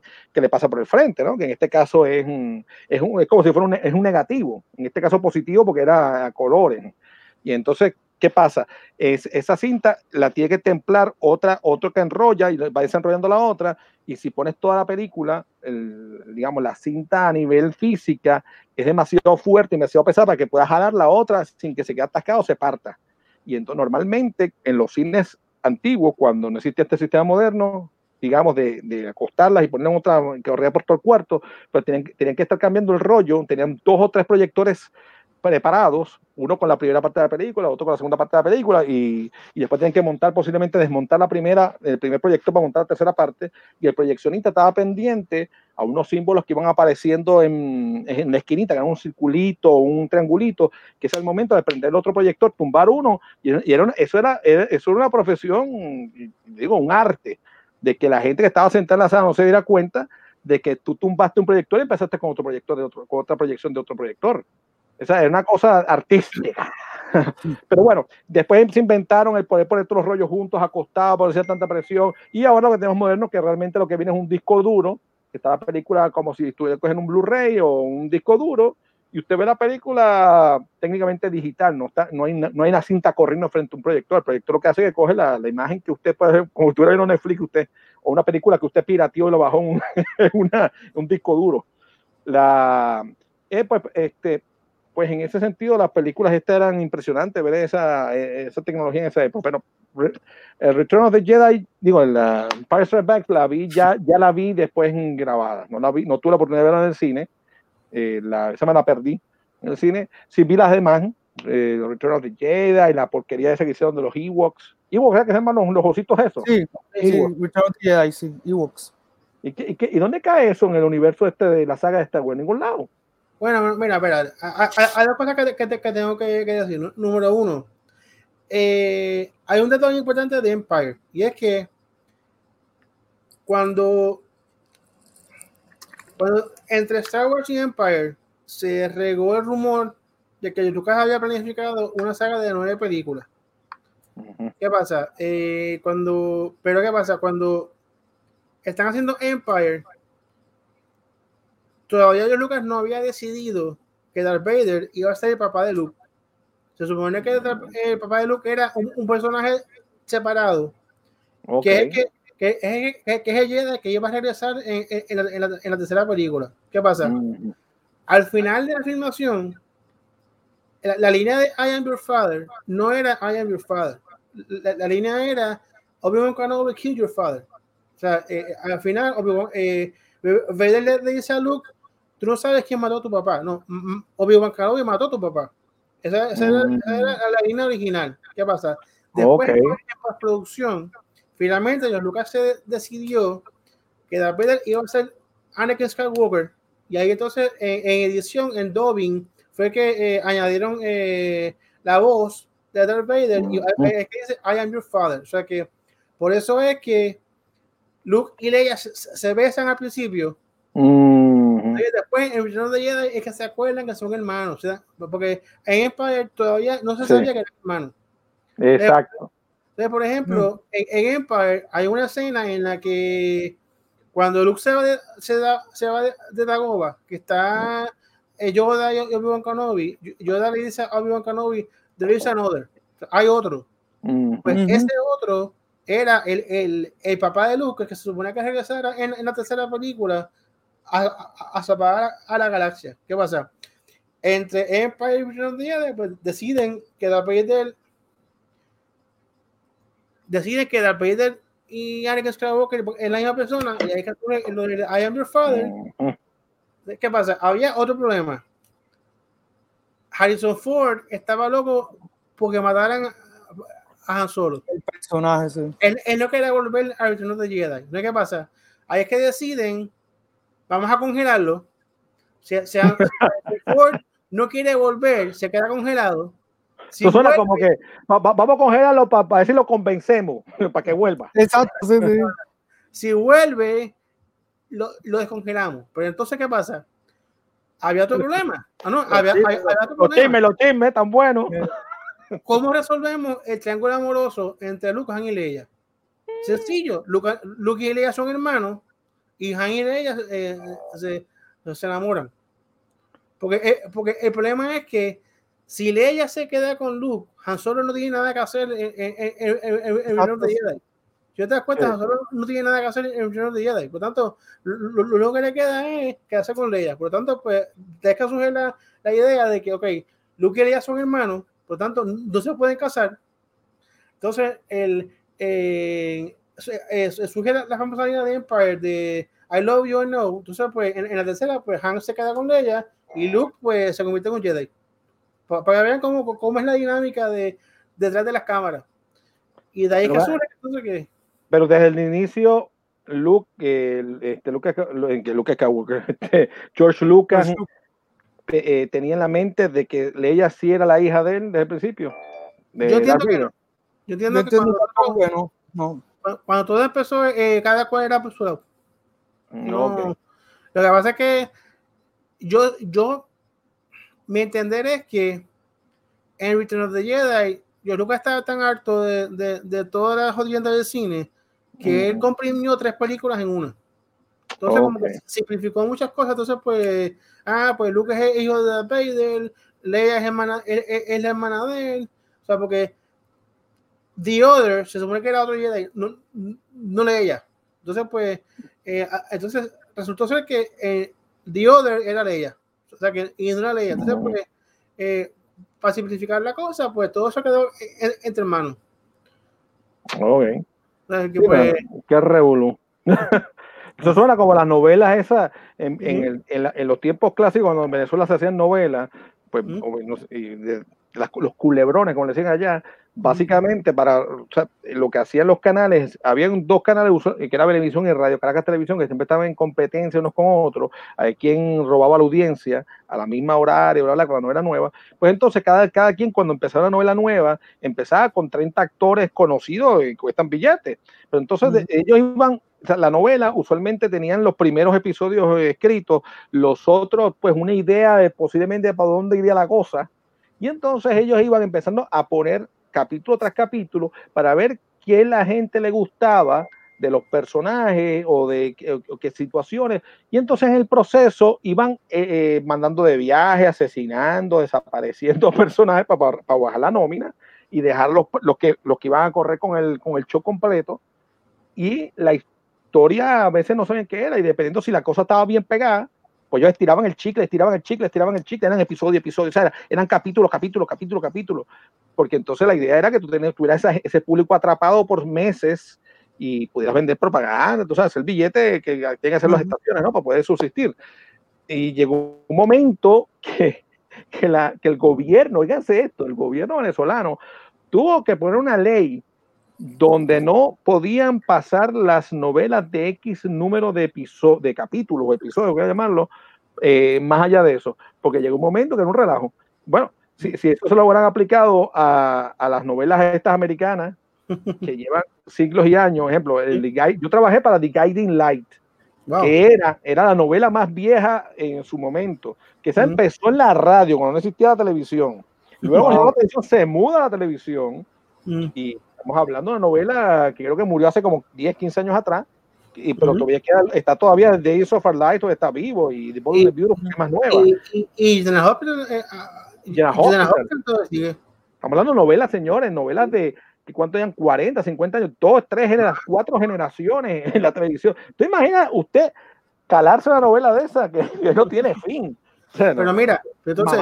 Inmamable. Contestando tu pregunta de los Ewoks, que se suponía que ese planeta fuera. Eh, eh, eh, eh contestando tu pregunta de los Ewoks, se suponía que ese planeta fuera de, de, de Chewbacca de los Wookiees. Ah, Supone que en vez de Ewoks, eh, eh, todos fueran Wookiees. Lo que pasa es que no, no consiguieron a 300 actores de, de 7 pies. Era más fácil conseguir enanos y, y, nenes chiquitos que conseguir gigantes. Por eso que tuvieron que tomar la decisión de cortarlos por la mitad y, y hacer los Ewoks. Interesante. Y, y, entonces, ¿dónde va, ¿y dónde va ese episodio? ¿Y dónde va entonces ese episodio? En ningún lado. Es como el, el 3.5, 2.5, 2.7. bueno, enano, enano peludo. Bueno, hay, hay, hay, un Wookiee, hay un Wookiee, pero es en México, él canta. El Wookiee. Yo lo he oído. Entonces, eh, por ejemplo, eh... Antonio Solís. Pero, por ejemplo, el, el, el principal es, es, el que está en, en, en, The Wizard of Oz, en, en The Wizard, en, esa es la película de Wizard. En Wonder of, Wizard of Oz. Eh, pues, pues, no, pero, no, Willow, en, la película de Willow. Ah, ¿Tuviste okay. la película de Willow? Pues el, enano, el enano de esa película es, es uno de los de los de, los Ewoks. De los Ewoks. Sí. te refieres al actor, no, no al personaje. El, actor, el actor, el actor. El actor de, de, Willow, el enano ese, es uno de los de, de, de los Ewoks. Pero es una de las películas a veces más amadas o más odiadas de, de Star Wars, ¿no? ¿Cuál? La de los Ewoks esa, porque es como una eh, cosa. Como. Yo creo que episodio, episodio 9 tiene ahora ese lugar. Ay, mamá. Volvemos no, no, reciclaje creo que la más odiada es Attack of the Clones. Yo creo que el consenso universal es que la, la peor película de Star Wars jamás hecha es Attack of the Clones. Eh, ah, digo, pero bueno, eh, eso es lo que yo entiendo. La peor. Mira, por cierto, nuestros fracanáticos aquí nos han estado mencionando, han estado comentando de ejemplo, Car Court, en lo que dice, recuerdo cuando la vi, o sea, New Hope, ¿no? Por primera vez en el desaparecido Teatro San Antonio en Añasco. Antulio wow. Pietri lo vio en unos cines de los pornos, eso que hay en la, en la Santurce, digo que se convirtió en porno después, que era el, dice que el Teatro Riviera, la calle Loíza en Santurce. Yo no sé si ese se convirtió en porno o no, eh, ¿ustedes sabrán? Yo, yo, yo trataba de ver la cosa porno en mi casa. a mí me gusta ver esa cosa así pública. ¿Te acuerdas con Pee Wee Herman? Coming in a theater near you. que se te buscó un tremendo lío eh, teniendo, masturbándose en un cine. ¿Te acuerdas? ¿Se acuerdan de esa historia? Eh, los que están más, mayorcitos se pueden acordar. Eh, nos menciona así que el streaming es la nueva televisión. Eh, por otro lado, que la fuerza los acompaña, nos dice Carl buenas noches. César Castro nos escribe, ese es el, el machete boricua. Saludos Rafa y Carlos y al invitado, es decir, a Emanuel. También Antonio Petrici Power, ¿qué más nos dicen por acá? Rafa suena como si estuviera debajo del agua, ese es el, el, el, el decir, el, blower ese que tú tienes ahí. Flash Gordon, que Flash Gordon, dice Ángel Janel por Facilán. No, ese es otro, ese es otro. Oye, por cierto, que este Star Wars no tiene, no tiene unos elementos hasta cierto punto. Me imagino que George Lucas tendrá una cierta inspiración con Flash Gordon, ¿no? Para. Bueno, no, es que de, de ahí que sale todo. Sí. Or, originalmente y, yo Lucas y Barbarella hacer, también. No es que originalmente yo, yo Lucas quería hacer una película de, de, de Flash Gordon. Ah, ok. Esa es la idea. Lo que pasa es que debe de cambiar de opinión y, y hacer, decidió hacer un derivado. ¿eh? Una película mm. original derivada de Flash Gordon. Que es una idea, que es algo que. Tú sabes que siempre ha estado el debate de la originalidad versus, uh -huh. Lo, versus los refritos. Yo creo que no hay nada original en este mundo a esta altura. Lo que ¿Sí? Hollywood debería hacer es, en vez de hacer sí, refritos, coger ideas viejas y convertirlas en cosas nuevas. Que fue lo que hizo George Lucas. George Lucas cogió uh -huh. Flash Gordon, Wizard of Oz, cogió muchas cosas. Los jamás que una bolsa y lo que salió fue eso. Exacto, exacto. Pues Entonces yo creo que Hollywood. Perdona, perdona. Ah, dime. ¿Eh? Él también eh, utilizó casi, yo diría frame by frame, la película The Hidden Fortress de Akira Kurosawa. Sí, mm. O sea, eh, es, esa película es casi ahí. Sí, y también él leyó la novela The Valerian, que salió 10 años antes, era una novela francesa. Él la leyó y esa novela es básicamente lo que es Star Wars, simplemente que George Lucas adelantó a tirarle en el cine. Uh -huh. Uh -huh. Así que, bueno, si te ponemos a ver, casi todas las películas pues, tienen el mismo tema, el amor, el bien contra el mal. Eh, es como tú barajeas o cuentas la historia o, o, o, la, o, las vueltas o los twists que dicen los americanos que tú le das a la historia, ¿no? Que lo haces diferente. Claro. Pero si te pones a ver, al final es lo mismo. El malo quiere destruir al bueno, el bueno triunfa y le gana el malo. Eh, están dos, estos dos que se quieren casar o se quieren conocer, se quieren amar, pero el otro no lo quiere, o hay otro metido en el medio, o amor es imposible the same shit. Lo que pasa es que, bueno, pues uno lo pone en Italia, allá los amantes de Verona, que era Romeo y Julieta, después tú los pones aquí en Star Wars, el, Luke Skywalker, esta mujer, después resulta que no son, que es otro. O sea, tú barajeas la, los mismos elementos que son universales y, y, volvemos a lo mismo, o sea, que es original, ah, la manera en que tú puedes contar la historia. Exacto, sí. Posiblemente Manuel y Rafa me pueden contar Star Wars a su estilo, basado en lo que vieron de Star Wars y, y, que eran otros personajes nuevos, pero es la misma historia, digo, la, la, la misma idea, ¿no? Eh, por ahí otro lado nos dice Antulio eh, que, que, para él la película de Empire Strikes Back es la mejor de todas y que Revenge of the Sith, muchos efectos especiales, pero pobre actuación, en especial el actor canadiense que interpretó a Anakin Skywalker de Empire Strikes Back, la actuación estuvo suprema y con buenos efectos especiales para su época. Me acuerdo de... El... Los, Ajá. En el caso de, de, Revenge of the Sith, el problema ahí eh, está en George Lucas. George Lucas, y esto lo, esto lo dicen todos los actores en el documental Empire of Our Dreams. Uh -huh. George Lucas no le gusta trabajar con actores. Él lo que, él lo que quiere es que si el libreto dice eh, Luke gritó tal palabra emocionado, te tiene que salir de una. Él no te va a decir nada. Él quiere eso ahí on point y tú sabes, tú que eres actor, sabes que muchas veces necesitas hablar con el director para cuadrar ciertas cosas. Y estos actores hicieron lo mejor que pudieron, dado el libreto que tenían. Y el mejor que actuó en Revenge of the Sith fue Ewan McGregor, que dijo, ok, George Lucas no me va a ayudar, yo voy a hacer esto lo mejor que yo pueda y para adelante todo el mundo. Uh -huh. Bueno, hay que recordar que este hombre, basado en eso mismo, me imagino, por eso es que tiene Han Solo, que lo hacía este señor, ¿cómo que se llama? Harrison Ford. Harrison Ford, era un carpintero del set. Lo mm, vio George Lucas, ay, mira, este tipo está, está nítido, vamos a meterlo aquí a, a actuar. Eso suena como las películas de Transform. mira tú que estás ahí, ven para acá. Harrison Ford es un, es un caso bien, interesante porque él no quería ser el actor que saliera en todas las películas de George Lucas. Y también siendo el actor que salió en todas las películas de George Lucas. Porque salió en American Graffiti, salió en Star Wars y, salió en, en, Indiana Jones. O sea que la, la ironía de la vida lo que es mientras más, e, eso, eso, es como que mientras más, eso suena como los amantes, o sea, mientras tú jorobas más, no quieren nada contigo, en cambio tú no, no quieres nada contigo, ay, ese quiere, ven para acá, es como la gata loca, ay, Ignacio, Ignacio, y la agarra y le dice, no quiero nada con este, pues, más o menos. ay, ay, ay. Pues mira, también menciona tú lo que se acordó de los 8 milímetros cuando era joven y, y, por ahí que miraba él las comiquitas en, en 8 milímetros, que son las películas que nos ponían a nosotros en las escuelas cuando vi una película era una cosa extraña y usualmente una cosa, una viejera que ponían allí porque no había televisores, no había VHS, Betamax, después eso empezó a aparecer y algo, una cosa normal.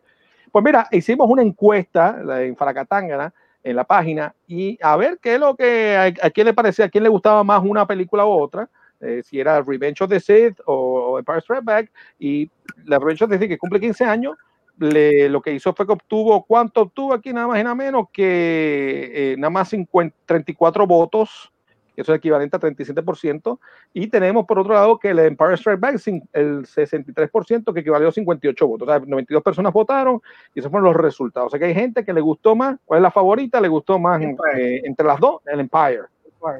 Y que te pones a ver también como que, yo creo que volvemos lo mismo, y no sé hasta qué punto los... Mm, bueno, yo entiendo que ya aquí cambia un poco el público, ¿no? Porque no es lo mismo los que vimos, en el caso de Rafa y yo, que la vimos de jovencitos, de los niños, vimos a, New Hope y vimos a Empire Strike Back y un poco el Return of the Jedi, tenemos otra visión y, no estaba tan desarrolladas las cosas, eh, digamos, los trucos digitales en computadora. Y era más maqueta, más, más trabajado, versus entonces cuando ya somos más adultos y nos traen esta cosa que especialmente esos efectos antes, que están empezando se veían muy de muñequito, o sea, no se veía muy, eh, muy exacto. Pues eso como que rompía un poco la ilusión y la, y la magia que tenía.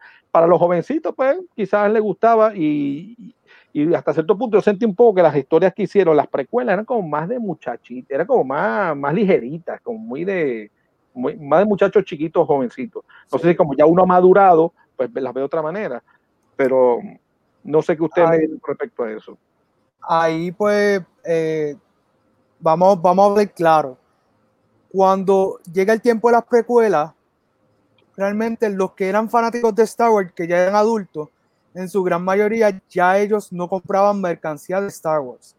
Y tú sabes que muchas veces estas franquicias se mueven a base de mercancía y los que compran mercancía son niños. Porque yo me recuerdo que la primera película que yo vi en el cine fue eh, Phantom Menace. Y el fondo era tu ir vestido de Jedi con el lightsaber. Y eso era el cine lleno con, con los chamaquitos.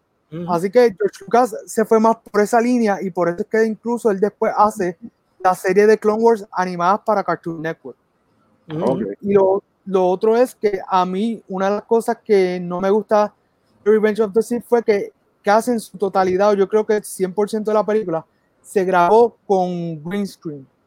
A diferencia de incluso episodio 2, que todavía retuvieron algunos sets en físico.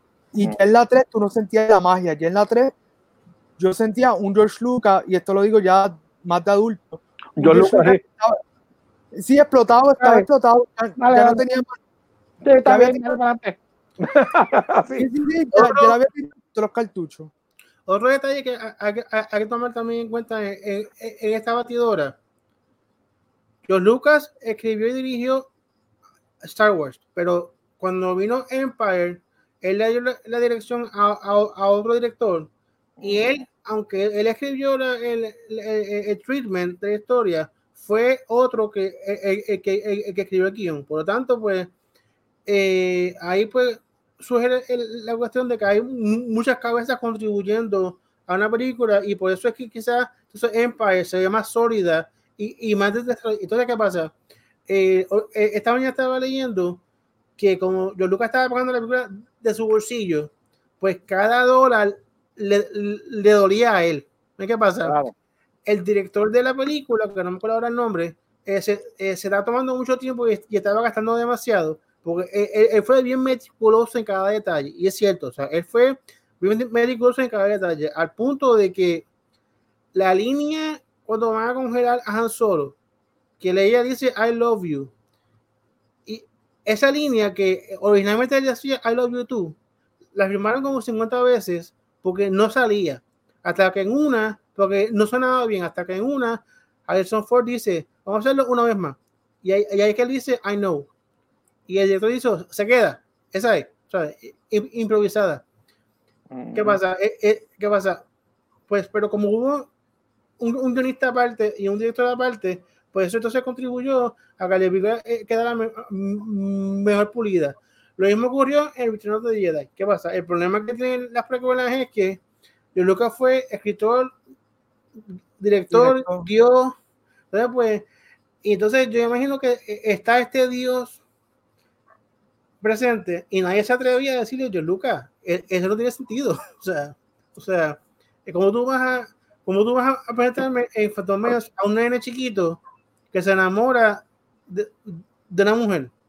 O sea, entonces, en la, en la, en la, en la próxima película, Anakin ya es adulto, pero ella, ella, ella se, ve, se, ve, igualita. O sea, no, no, tiene sentido, tú sabes. Entonces, pues, ahí, pues, eso, eso para mí es parte del problema de las precuelas. Que nadie se atrevió a decirle, Lucas, eso no funciona. O sea. Uh -huh.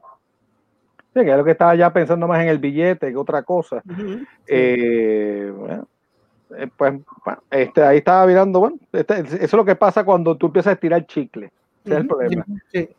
Eh, tú sabes, vas a buscarlo por aquí, algunas cosas quedan bien. Eso, eso como suena también un poco los revoluciones que están haciendo con los Avengers, por ahí con, los, que, con el mundo este paralelo, otro mundo, y para adelante y para atrás. Entonces, pues tú tratas de ver cómo empatas el disparate de aquí con el de acá, con el de allá. Y, Yo creo que Lucas se dio cuenta de eso cuando, cuando comisionó Clone Wars, que uh -huh. fue como que la forma de él de decir, ups, perdonen. Entonces, Clone Wars viene a llenar, a, a contar lo que, se, lo que nosotros queremos ver en episodio 2, él viene entonces lo, lo cuentan en, en, en, en, la serie de Clone Wars que ocurre entre episodio 2 y, y, episodio 3. Sí, por eso empieza como, como se va a dar cuenta que hay más tela para estirar y, y, y, como trajo una cosa agarrada por los pelos, pues entonces posiblemente esa cosa agarrada por los pelos hay que crearle algo más para que se entienda, sí. o para que la gente diga dónde salió este tipo, o esta tipa, o esta cosa rara. Uh -huh. Sí, por eso estos los embelecos que hay ahora. Eh, yo entiendo que la, una, la, la, la, de la nueva saga, de la saga de los últimos que vimos, la primera película que vino, que apareció esta muchachita, para mí que es un reciclaje de New Hope versión moderna. Demasiado. Sí, es demasiado, un reciclaje. Porque era, era en, vez de, en vez de ser Luke Skywalker, era una chica. Era un planeta que era puro desierto. Ella sí. bregaba con cosas electrónicas, el otro todavía, bueno, un agricultor, una cosa rara ahí. Eh, hay, una, hay un tipo que la está este, maluco. Volvemos a la misma historia, o sea que no sé, es la misma, es como como una reciclaje de la, de la historia para, para, para, la gente, para las nuevas generaciones, para que le cogieran el gustito. En vez de ponerte otra vez Star Wars ahí, este, de, extra, extra Director Cut, pues te hago una versión moderna que te, te apele más a la, al público actual. Y, entonces, claro, como entonces ahora la cosa eh, se, está trabajando más los géneros que si darle un poco más fuerza a las mujeres, a, digamos, a, por eso tú ves el elemento de la, de la mujer, el, el muchacho de la raza negra, eh, tienes ahí uno como medio latino. Sí, sí, él es de Guatemala. Ah, pues imagínate, tú, tú, eh, que está chévere, está chévere, porque entonces también era hora de que todo el mundo, tú sabes, era igualdad. Eh, hasta qué punto funciona traer las cosas forzadas por los pelos, esos son otros 20 pues, ahí ya. te voy a contactar con Clone Wars. Eh. El problema con Rey como protagonista, como personaje, es que tú la ves en episodio 7 y tú la ves en episodio 9 y realmente no hay un no hay un desarrollo de personaje. Tú no ves que ella mejora como Jedi. Está, está lineal. En sí. Clone Wars, el prota eh, la protagonista era Soka. Eh, obviamente es un dibujo animado, pero en seis temporadas y ahora siete con la que hizo Disney, te van dando un desarrollo porque ella era la aprendiz de Anakin Skywalker.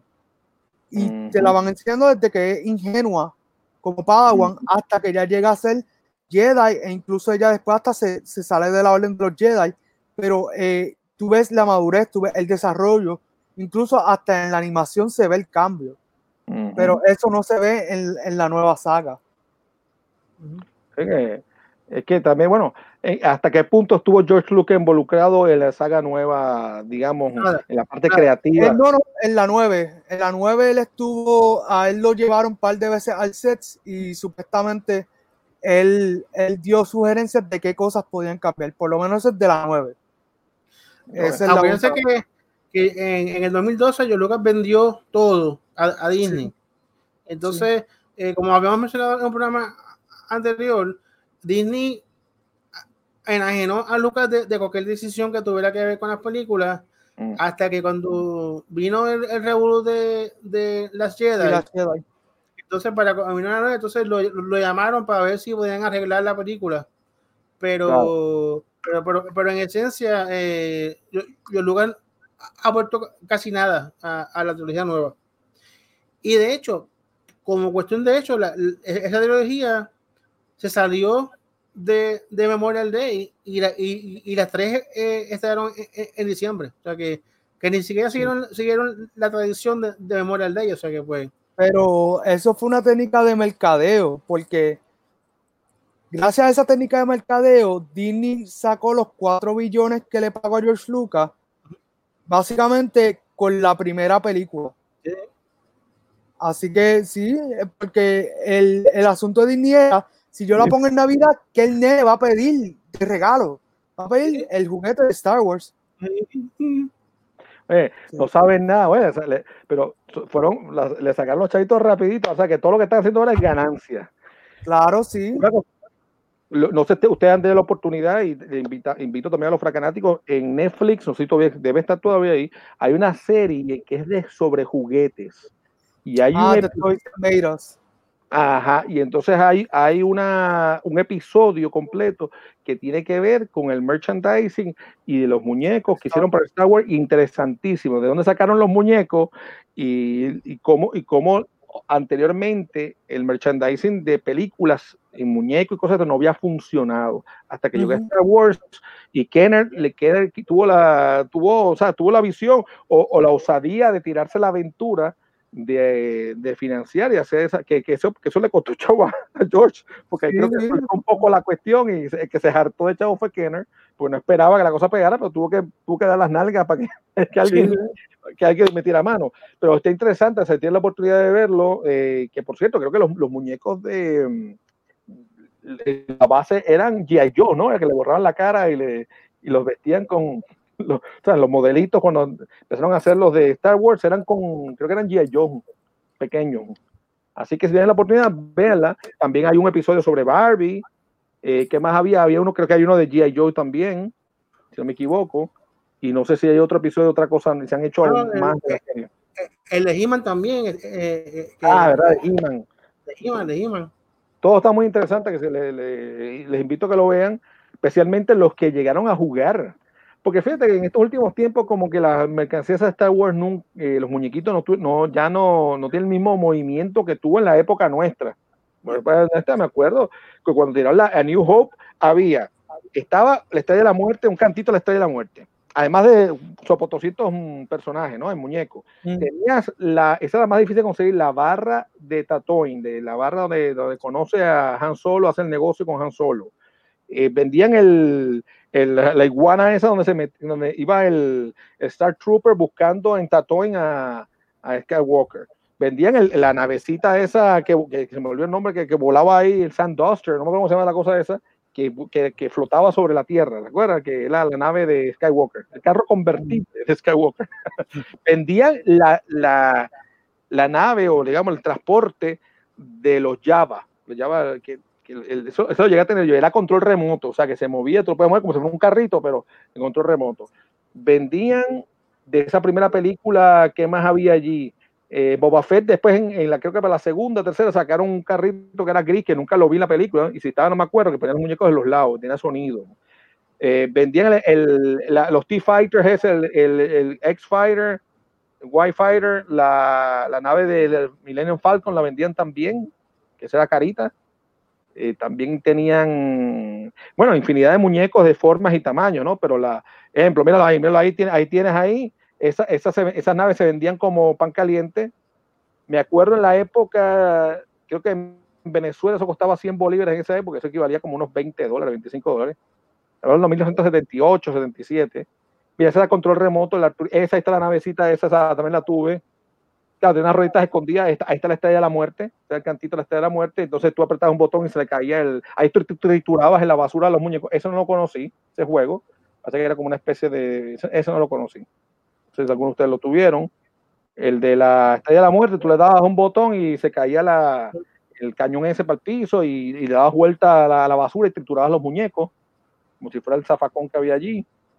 Eh, esto, y, y, siguieron sacando muñecos y naves y cosas en todas las películas, pero ya para estos tiempos, estas películas como que uno que otro muñequito, una que otra navecita, pero nada, nada, no, no es infinidad de juguetes que había. El, el asunto fue que eh, pues mucha gente criticó las elecciones para, para el elenco, que es lo que están hablando ahorita de esto de la diversidad. Mucha gente criticó que la protagonista fuera mujer, incluso criticaron que eh, Finn, que viene siendo el Stormtrooper, eh, que también sea protagonista.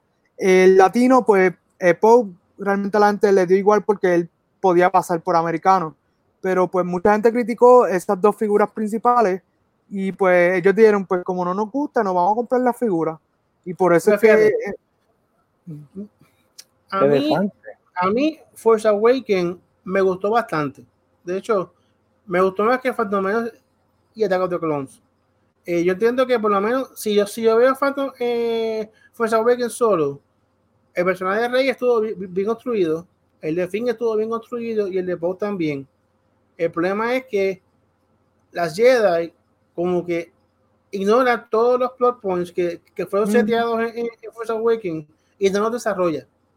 Y entonces, el Rise of, of Skywalker trata de hacer lo que no pudieron hacer en las Jedi, más la tratando de hacer dos películas a la vez y todo fue tan, tan rápido que no le dio tiempo de, desarrollar los personajes. O sea, él, se suponía que Finn iba a decirle a Rey que él también eh, se, Era la fuerza. Entonces, pues, todos esos plots se quedaron guindando y lo que tuvimos fue otra mercocha que nadie sabía lo que estaba pasando. Entonces, pues, un enredo brutal. Entonces, pues, y yo todavía no sé, no, cómo digerir lo de que Rey es eh, nieta de Palpatine. Eh, todavía estoy tratando, tratando de, digerirlo. Yo prefería que fuera hija de nadie, punto. O sea, ah. una, una de las cosas que hizo A Hope a mí que, me encanta es cuando yo veo Star Wars, la primera película de Star Wars por sí sola, me encanta que Luke es nadie. Luke es un muchacho un huérfano que vive en, un planeta del desierto con sus tíos. Es, un campesino, un campesino. Entonces, pues Rey era eso, era una muchacha huérfana que vive sola en un planeta del desierto. Y yo creo que así se, se, dio a haber quedado. Yo esperaba que iban a decir que era la hija de Luke Skywalker que tuvo por ahí una basta acá por ahí, tú sabes, eh, estaba borrachito y bueno, o algo así. para, para cerrar, para cerrar el tema, eh, si nos vamos a lo que es el, universo expandido de Star Wars, Luke como tal llegó a tener hijo. Lo que pasa es que Disney no quiso meterse en ese revolú. Pero a la gente le hubiese gustado ver que contaran esa parte porque realmente cuando tuvieron a ver, Luke murió como quien dice solito, virgen. Y como que no, hay gente que dice, mira, esto como que no, no es Luke Skywalker. Y de hecho, esa es una de las críticas más grandes que le hicieron a Dilacieda y que te enseñan un Luke Skywalker que no es lo que nosotros estamos acostumbrados a ver. Yo no sé, fíjate, que sería bueno para análisis de otro programa, estoy hablando de Star Wars y cierto de, de los cómics. Eh, volvemos con lo que acabas de mencionar, me vuelve a traer el tema de, yo no sé si es esto algo, algo no escrito o si escrito, donde vemos cómics de cómics, especialmente cómics ya los clásicos, ¿no? Eh, Pato Donald, Mickey Mouse, especialmente con Disney y con algunos otros Popeye y demás, que hay un miedo, un terror de que estos, los personajes se casen o tengan hijos. Yo no sé si es por la cuestión de que entonces la gente tiene ahí, pues si Pato Donald tuvo un nene, pues tú estaba, estaba chichando con la, con la pata Daisy, este, Mickey Mouse con Minnie Mouse, o sea, que tú dices, este, aquí como que hay algo como que le, da, o no sé si que los, los caricaturistas no le gusta, le dicen un clítoris fo, entonces no querían juntarlo, pero tú ves, ejemplo, todos tienen sobrinitos, pero nunca nadie se casa, nunca tienen, nunca tienen hijos. Mickey Mouse no tiene hijos, tiene sobrino. Pato Donald, sobrino, no tiene hijo. La, este, Popeye, eh, Cocolizo no es hijo de nadie.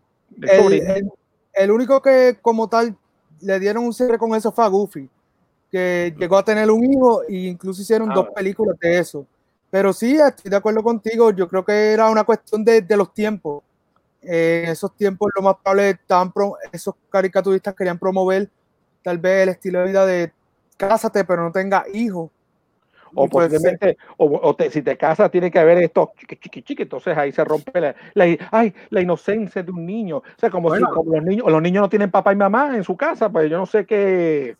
No se les olvide que están hablando. Que, no se les olvide que los Flintstones al principio Pedro y Vilma dormían en, en camas separadas. Ah, ¿verdad? y, no, y, uno no era adoptado, creo que era Bambán era adoptado o era Pedro. adoptado, sí.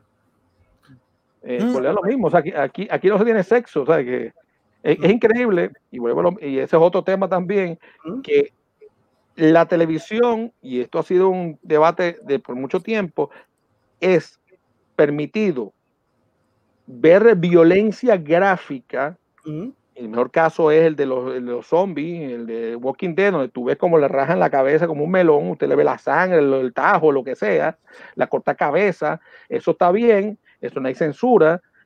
y entonces cuando vienen escenas donde puede haber un cuerpo desnudo de una mujer o un hombre, ¡ay, no, no, sucio, malo! ¡Ah! Los sexos es como si fuera una cosa terror de los terrores, como pasó con el caso de, ¿de acuerdo? Este hombre mm, eh, le arrancó la en el pleno, en pleno, ay, el bowl este, ¿cómo se llama? El famoso Super Bowl, le arrancó a la, a, la Jackson el Timberlake, le enseñó el pezón a, la otra y se formó el show. Ay, sí, le vimos el pezón allá. O sea, o sea, nosotros, y por eso, a veces podemos decir que tenemos una sociedad muy violenta porque la violencia es algo normal y aceptable para fines de visuales y de programas y demás, pero el amor, las cosas bonitas, diga, porque no necesariamente que tú no vas a poner, no vas a poner una película porno ahí, ¿sabes? Ahí mirando eh, los genitales peleando uno con otro, pero tú sabes, pero aunque sea, sea una relación bonita, el amor, eh, pues eso no. Y pues, entonces, por eso tenemos más problemas de índole de violencia que, que, que, que buenas relaciones amorosas de familia por allí.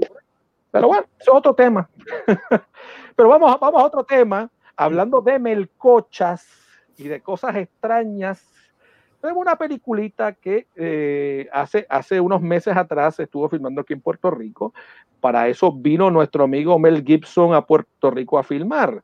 Yo audicioné para esa película, pero no me quisieron. Nuestro amigo también allá, Machete de Puerto Rico, estuvo por aquí pero eh, estrenó el trailer, ahora estamos viendo el trailer de estreno de la película Force of Nature, así se llama la película, que fue filmada completamente en Puerto Rico, eh, protagonizada por Mel Gibson. Ahí pueden ver, eh, tuve la, antes de empezar el programa, tuve la oportunidad de ir a ver el, corto, el trailer, y mirar qué, de qué trata, o sea, ver los comentarios. Me fui más que nada, yo vi, el corto, pero vi los comentarios. Los comentarios de la mayoría de la gente, lamentablemente, son negativos diciendo, mira, qué porquería es eso, pues es una película de, ahí la película se llama eh, Storm, no me acuerdo, Heist o Hurricane Heist, que parece que es una copia de eso, de que si la, la, la, la, manera que está filmada, los colores y todo, parece una película barata de sci-fi, y que esto es otra caca, y que entonces en tres minutos ya vimos toda la película un momentito. La, por cierto, en esa película, usted cuando tenga oportunidad, pueden ver la película, eh, bueno, me ha dicho el trailer cuadro por cuadro van a poder ver a Johanna Rosalí, que es la que empieza la película allí en el banco, la, donde los pillitos estos le van, a sacar unos chavos. Eh, ahí mira, miren eso, esa, esa, escena ahí que se supone que es un edificio en Puerto Rico, parece, la, parece un edificio de Hong Kong o de Shanghái, como en la película, los que vieron Kung Fu Hustle, pues van a entender esa, van a entender esa, esa visual que había allí, que yo no conozco en Puerto Rico un sitio que se ve así. Claro, acuérdense que las películas toda es ficción, cogen parte una cosa de otro, un sitio que es ficticio, que existe en otro lado, con otro lado. Eh, ya, ya, ya por la crítica de la gente que vio el trailer, no la quieren ver. Y se la vacilaron, le mentaron la madre, dijeron que esto va a ser una cosa barata. Eh, y mucho dicho está que hasta racista esta película. Yo no sé, ustedes, este, ahí a ese señor que parece que la gente cree que es Sean Connery, es el actor eh, Jorge Luis Ramos, que lamentablemente el tiempo no le ha sido de beneficio para él en los años, parece un señor bien adulto y mayor, pero bueno, ese no es Sean Connery, es Jorge Luis Ramos. Lo que pasa es claro, que, el que los que vieron el, el trailer pues no conocen a los actores aquí boricuas y claro, y es un flachazo rapidísimo que hay ahí. Mm. En la, eso se grabó en Puerto Rico completamente. Vemos a los disques. Ah, ah, eso sí, lo más, lo más chévere son esos policías de Puerto Rico que hablan un inglés perfecto. Eh, Carlos, yo creo que lo mejor que te puedo haber pasado es que no te escogieran para la película. Eh, la película, a mi entender, la mayor crítica que tiene es que mucha gente le entendió como si se estuvieran parodiando el huracán María. Ay, mamá. Y para mí, ya con ese, con ese malentendido, yo no le veo mucho fruto a esta película. Bueno, al nivel de que va a salir a nivel digital. Yo creo que aquí votaron los chavos bien duros. O sea, por más que esté Mel Gibson ahí, la gente no está comprando la historia. O sea, yo creo que. Obviamente, se ve que es, una película barata. Eh, que yo, yo, no sé quién es quien escribió, pero parece que, que se debe. y barata, entre comillas. Sí, exacto. Lo digo, pero barata que en el sentido de, de, que, de que nosotros tomamos nuestro tiempo en, en, desarrollar bien el, ah, guion. Y entonces, eh, pues, se dejaron llevar eh, por los, los eh, eh estereotipos. Entonces, pues, eh, se ve que no, que no está bien cuidada. O sea, que no. Entonces, pues, obviamente, pues, coger un tema como un huracán que todavía no, todavía no, no duele. Y pues en un año que hemos visto terremotos y, y, y, y cuarentena, pues como que no nos da mucha gracia. Y ya, ya de por sí, de lo que vi, y lo que más o menos se dijo allí, ya entiendo, o sea, ya de por sí yo sé que Mel Gibson es la lega que es un policía, para mí es otro, es otro delincuente más y tiene los chavos escondidos. Porque si los pillo, vienen a buscarlo a él, no es porque él los está persiguiendo. Ay, aquí estamos, no nos persiga más. ¿Sabes, qué? Yo creo que quizá el problema es el timing. Pues es que yo creo que e, ellos filmaron esta película después de María. Y yo creo que es un mal momento para, un mal momento para estrenarla. Porque estamos saliendo de, de, unos terremotos y de una pandemia, de una cuarentena. Yo no creo mm. que este momento, eh, eh, yo creo que esa película la, deben, la, la debieron aguantar para el 2021 porque tú te imaginas que este año venga otro huracán. O sea, yo, o sea, yo creo que, que, no es el momento para tú poner una película de, de, huracán. De verdad que no, o sea, creo que es mal momento.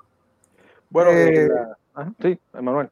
Estaba verificando y qué casualidad que le, la esposa del director es la protagonista. Ah, wow. Ah. Sí, eh, sí eh, la realidad es que está por uno. Sí, esta película realmente, a mi entender, no va para ningún lado. Incluso si la tiraran en el 2021, no es una película que la gente le va a gustar porque no hay trama, o sea, no hay trama buena. Y se ve, se ve, no es algo que tú quieras ver. O sea, no es algo que tú quieras ver porque ni siquiera los colores son atractivos. Así que Mel Gibson mejor que se quede haciendo películas en otro lado de Braveheart otra cosa, pero no, no, esto no, no se la compro, no. Bueno, ahí, ahí entramos en la, eh, eso es parte también de la problemática que en un momento dado, pues esta, esta película, si, no me equivoco, está producida por Luillo, por Luillo, eh, Luillo Ruiz, y aquí hubo un momento dado, eh, la, o sea, la prensa le encanta, la, la, prensa local le encanta buscar eh, entuertos donde hay y no hay, y medio hay, o entuertarlo para que parezca como un entuerto en un momento dado a Luillo se le estaba cuestionando de que él, pues, bajo, bajo este nuevo cuatrienio, pues, eh, como él tiene, su, tiene, eh, tiene sus ciertos vínculos con el PNP, pues él ha tenido varias películas que ha hecho. Y le han dado, no sé, mejor dicho, han dado. Carlos, te, te, estamos, peleando. Carlos, te fuiste. Sí, Carlos. Se frizó la imagen. la imagen. Bueno, en lo que vuelve, seguimos nosotros. Pues mira, eh, cambiando de tema, esta semana circuló eh, por internet una foto de una enfermera rusa que atendía a sus pacientes con, de, coronavirus con una bata transparente y ropa interior solamente de abajo, solamente en, en, ropa interior. Se trata de nadie. La, enfermera expresó que la bata, que, que la bata encima del uniforme de enfermera provocaba mucho calor y decidió quitarse el uniforme de enfermera y, y mantener la bata transparente para protegerse de COVID-19. La fotografía se, se, volvió viral y provocó que el hospital suspendiera por la, la suspendiera por violar los requisitos, los requisitos de vestimenta médica del hospital, según informó el Tula Press, que es un periódico ruso. De inmediato, ah, ahí volvió Carlos. Ajá, volví, volví. Sorry, es que se, se fue. parece que yo pues no sé, no sé si le pasa a ustedes, pero los amigos de Liberty les ha dado, no sé si por tanta carga muy recargada el sistema, pero de repente, momento, cortan, se va al internet y vuelve ahí mismo. Pero entonces, ahora mismo estoy usando el celular como internet de, para poder transmitir. Pero rápido, para terminar rápido, lo anterior, que yo sé que ustedes siguieron, pero era, no, que a Luis yo lo estaban buscando y diciendo, bueno, porque es tanto chavo, pero él hizo varias, ha hecho varias películas y, y recuerden que el dinero, el, la, el, el fondo de cine no es que te da los chavos, tú tienes que poner tu chavo hacer la película, hacer la película y con cierta, tú sabes, cierta aprobación de ellos, y luego tú pides los créditos, y dependiendo si tú has gastado los chavos en unos renglones y a gente que son locales, te devuelven los chavos. O sea que lamentablemente las películas no son baratas, señores. Hace una película y esa película que uno ve que le parece chippy, hay varios millones envueltos. lo que pasa es, bueno, ¿cuál es el problema? Las historias, la, el cuarto edición, la... yo creo que muchas cosas empiezan en el guion a quién le están comprando los guiones, quién es que está dando el guion. Pero bueno, harina de otro costal. Y bueno, nos voy a interrumpir a, a la rusita. Ya, ya ¿qué, has comentado de la rusa? De la rusa que eh, levanta pasiones en el hospital. Pues nada, estaba diciendo pues que ella, le, a ella le provoca mucho calor tener que ponerse eh, la bata y el uniforme de, encima del uniforme de enfermera. Entonces e, ella decidió quitarse el, uniforme de enfermera y salir a trabajar eh, solamente con la bata puesta. Entonces, eh, eso provocó, entonces, algún, alguien de ahí le tomó esa, esa foto y, y, la puso en internet y, la foto se fue, se viral. El hospital la, la, la, sancionó con una, con una suspensión, pero de inmediato hay una foto, no sé si bueno, ahí le pueden ver a la, a la chica, ¿no? Ella se llama Nadia, que Nadia, Nadia tiene que envidiarle a otras mujeres. eh, yo sé si llegaste a enseñar, pueden ver una muchacha joven, muy hermosa, rusa, eh, el cuerpo está chévere, mira ahí, qué bonita está, muy buena moza. Hay una foto, no sé si la tienes ahí, de un señor que está, está ese, imagínate, ese señor capaz que estaba, llevaba días acostado, cuando vio a esa mujer así, mira, le ha levantado, lo ha levantado si no, aunque sea ella levanta algo, a las pasiones, este, algo, algo, a usted se le levanta el ánimo. Se levanta el ánimo cuando ve esa, esa dama con ese trajecito debajo de la transparencia, ¿no? Miren, señores, uno enseña, a veces hay mujeres y hombres que enseñan más en la playa y, a veces en Instagram. Eh, sí, ¿Usted cree que esos señores están, están, molestos? Yo creo que no. la cosa es que hicieron una encuesta, un sondeo dentro del hospital, y mira, ah. nadie, se cogió, a nadie le molestó, incluso los mismos médicos lo contaron como una, una forma jocosa de criticar que, ah, no, porque, porque esto es importante, salió a reducir que la bata que le están poniendo al personal médico no es la que exige el código de salud y, que por ah, eso, y que por eso es que le, le, Por lo tanto, la hazaña de la, de, la enfermera la convirtió en heroína porque sirvió para poner para, hacer público el problema de que, de que las patas que le están dando a los, a los, a los enfermeros para atender a los pacientes de COVID no es la pata correspondiente. Así que, muy bien. Entonces, ¿qué pasa? Los médicos y políticos eh, eh, están haciendo una campaña para, para defender a la, a la, enfermera, porque gracias a ella se hizo público el, el problema. O sea que pues Imagínate, tú, imagínate, tú estás ahí en el hospital tú te quieres ir para tu casa desesperado, no te gusta estar ahí, te sientes mal, y tú ves a este bomboncito caminando así, aunque sea, aunque sea te hace olvidarte un poco que te quieres ir para tu casa, posiblemente ver a, tu babushka, que es así grande, de mujer grande rusa, eh, que, te está esperando para que vaya a trabajar y no quiere nada contigo. El único problema que ahí es que ella no se niega a dar el teléfono ese es el problema que hay. El único problema. Que los hombres quieren saber cómo se llama, cuál es el telefonito para invitarla. bueno, imagínate, este, mira, según hablan que hay una compañía en España, creo que, y, tuvo varias ofertas de, de digamos, diferentes casas de modelaje para que le, miren, pues la muchacha tiene, como está jovencita, pues tiene un buen cuerpo, para que le modele bikini, traje de baño, cosas de esas. Creo que hay una compañía de lencería de damas que la, quise contratar. Hay varios, pero no sé si va a aceptar, capaz que se mete un billete bueno y, conoce el mundo de la moda. Y, dice, eh, no se debe imponer métodos disciplinarios a la enfermera, dijo Vitaly Milonov, miembro del Partido de la Rusia Unida. Este, en ningún caso se debe castigar a la chica, estoy totalmente en contra de esto. Ah, la directora de la Alianza de Doctores, la doctora Anastasia Basileyeva. O sea, esa, no, es, esa no es la jefa de, del grupo de los stand-up comedy de los vacilones, de los vaciladores. No es Basiley, es Basileyeva. Eh, dijo que su grupo ayudaría a Nadia a luchar contra el castigo, según el informe. Mira eso, mira eso, mira, señor, mira señor, recupera, no, no, pero Rafa, no lo quites, pónmelo otra vez ahí, para que la gente se entere. Yo quiero que vean la cara de ese señor, que sabrá Dios si el COVID se lo quitó en dos días. el tipo se le, aumentó, la, le aumentó las pulsaciones eh, del corazón. Eh, eh, el aire entraba y salía con más velocidad. Mira, mira, ahí está para la muchacha, mira que está ahí atrás. Mira, no, no mira a la chica, mira al señor atrás. Mira, mira qué emocionado, estaba parado, levantado, él se le paró, se le paró de la cama el señor que estaba acostado. Gracias a, a Nadia. Nadie, nadie se le muere a esa señora. Eh, y, lo, lo, peor de caso, si se pueden ver, todos son caballeros los que hay en, ese pabellón. Eh, dice, bueno, este, muchos tomaron como una manera divertida de inyectarle humor a la pandemia del COVID-19, se pueden a ver. Eh, yo no veo nada malo allí. Ella, y si está haciendo calor, con todo eso que esté así, está cocinada.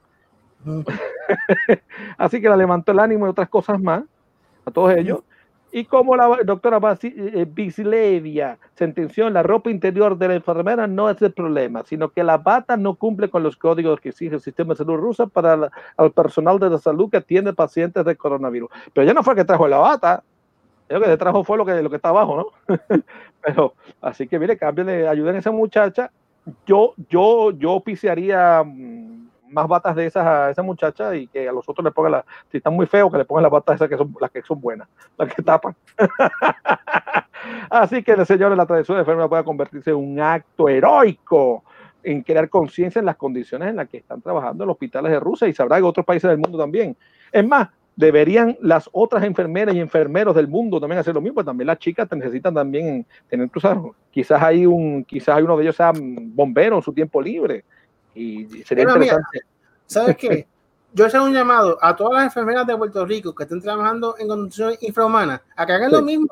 Vayan a trabajar en NUA para, que ustedes vean, para ustedes vean cómo mañana aparecen eh, las batas y, y, los guantes. lo que se va a quitar son los guantes y la, y la mascareta. mira, que, mira, eh, te poniendo otra noticia ahí, eso no es para nosotros, sácame, sácame no, no, no, a la crisis de la inundación esa que tienes allí. Eh, eh, esa es la crisis de la inundación, así están todos los, todos los enfermos, se inundó el hospital, no voy a decir de qué. ella es un vacilo. Pero si Lisa Capali, ella no, ella no, se desnuda por los animalitos, bueno, que esta muchacha se quede en ropa interior por los, por los, por los por los pacientes no es nada, es una, manera de protestar y de ayudarlos a, revivir. Y, y pero como siempre hay dos o tres envidiosos o envidiosas que te has puesto a, que las denuncias no fueron las envidiosas. Porque hay un problema, las mujeres a veces no, se apoyan entre sí. Carlos, Quien la denunció fue la mujer del, del don que le estaba mirando. Eso fue. ¿Y, sabes por qué lo denunció? No porque la muchacha andaba en ropa interior, es que el tipo volvió a casa más temprano de lo que ella esperaba. Es más, se salvó. Ella esperaba que el viejo tirara la pata y viviera allá feliz y soltera para toda la vida. Viuda. Mira, ahí la tienen, ahí la tienen. Es más, debería, debería ser embajadora, embajadora de, de, Rusia para, para, los turistas, para el mundo. Ella eh, modelando ropa rusa. Es más, deberían, deberían inventarse. Si yo fuera ella, yo me busco un diseñador y que empiece a vender traje baños, traje baños de, marca Nadia, o el, modelo Nadia. Y tú sabes que se va a vender, como pan caliente o el COVID Nadia. Nadie, nadie tiene COVID. bueno, Fracagaláctico llega el momento de llegar a la Faracagenda. Manga Criolla sigue en pie para el 12 de julio de este año en Engine 4 en Bayamón. Eso es ahí en los predios del, del, estadio, eh, ¿cómo se llama el estadio ese de Bayamón que está de la alcaldía? Engine 4 eh, Coworking Space. Sí, pero ¿cómo se llama el estadio? Que está al ah, lado de, No, Girán Bison es en plaza. no, no, eh, el, cerca del municipio de Bayamón. Ramón Lubrel, ¿no es? Ese mismo, ese mismo. Ese mismo, allá al lado. Ahí está, en, un edificio que está en los predios del, del, estacionamiento de ese estadio. Ahí está Engine 4. Así que ya saben, 12 de julio se dan la cita para dar la vuelta para, para saber del cómic, del mundo del manga y los cosplayers y demás. ¿Qué más hay por ahí? Puerto Rico Comic Con del 21 al 23 de mayo del 2021 se mudó, como dijimos en programas anteriores, hasta el año que viene. Esto va a ser el Centro de Convenciones de Puerto Rico. No, no, lamentablemente no pudimos ver el experimento ese de sábado, domingo y lunes. Se tuvo que cancelar por la cuestión del COVID. Y a medida que la economía vaya mejorando, se normalice, pues estaremos hablando de festivales y qué va pasando por ahí. El de Festival de Rincón no he oído nada, no sé si alguien sabe algo, eh, que sí va a ser en abril, pero lamentablemente también se canceló. No sé qué va a pasar con el Festival de Horror, o que conocí como Luzca, eh, luego del deceso de... de, Rafa. bueno, yo tengo, yo, yo, tengo entendido eh, eh, digo, obviamente, dependiendo de, de la pandemia y, y, los huracanes, ¿verdad? Pero, pero hasta ahora va, este año, pero no, no he oído nada, nada, nada oficial.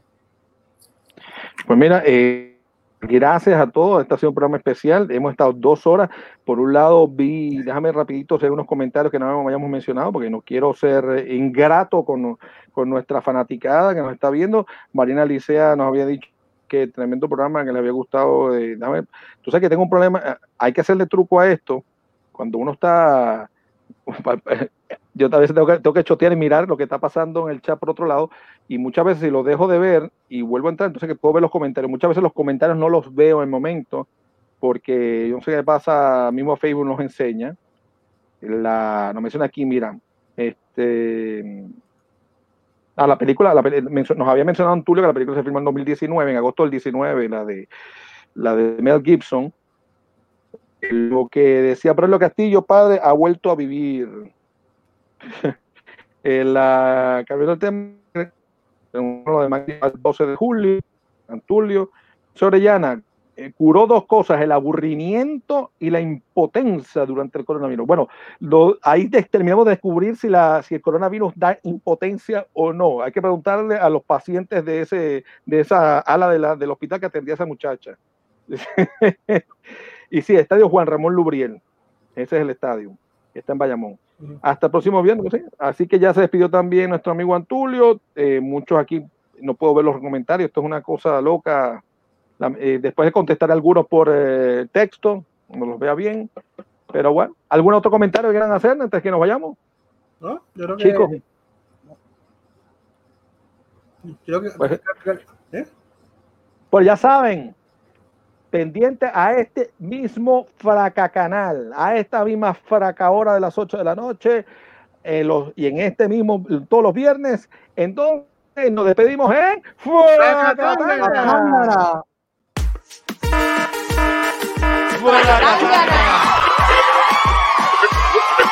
duro esa alarma. Llegó la hora de Fracatangana. No lo dejes para mañana. Entérate hoy de lo que pasa. Con Adriana y Carlos Alberto ha llegado el momento de cómics y cine, los expertos, entrevistas y sucesos. Acompañados de Rafa Serra, un elenco de primera, los temas que a ti te interesan, divertidas las sorpresas. Suena duro esa alarma, llegó la hora de Fracatangana. No lo dejes pa' mañana, entérate hoy de lo que pasa.